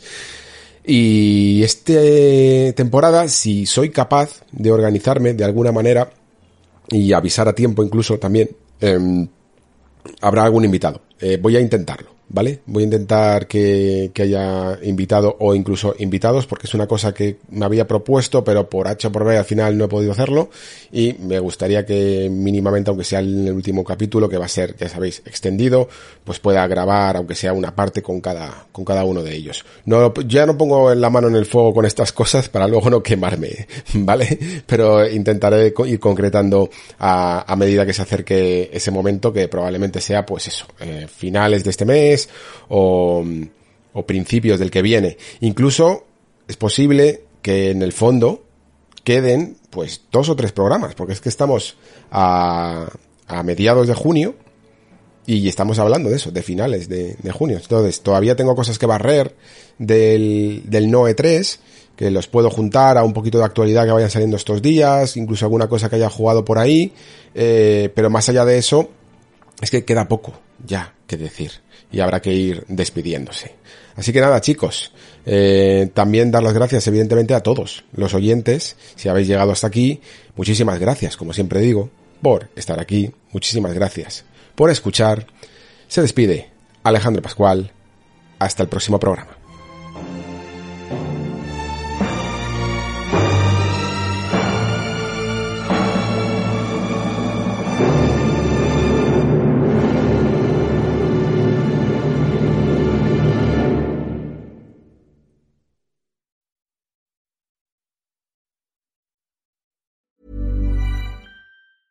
Hi, I'm Daniel, founder of Pretty Litter. Did you know cats tend to hide symptoms of sickness and pain? I learned this the hard way after losing my cat, Gingy. So I created Pretty Litter, a health monitoring litter that helps detect early signs of illness by changing colors, saving you money and potentially your cat's life. Pretty Litter is veterinarian developed, and it's the easiest way to keep tabs on your fur baby's health right at home. Go to prettylitter.com and use code ACAST for 20% off your first order and a free cat toy. Terms and conditions apply. See site for details.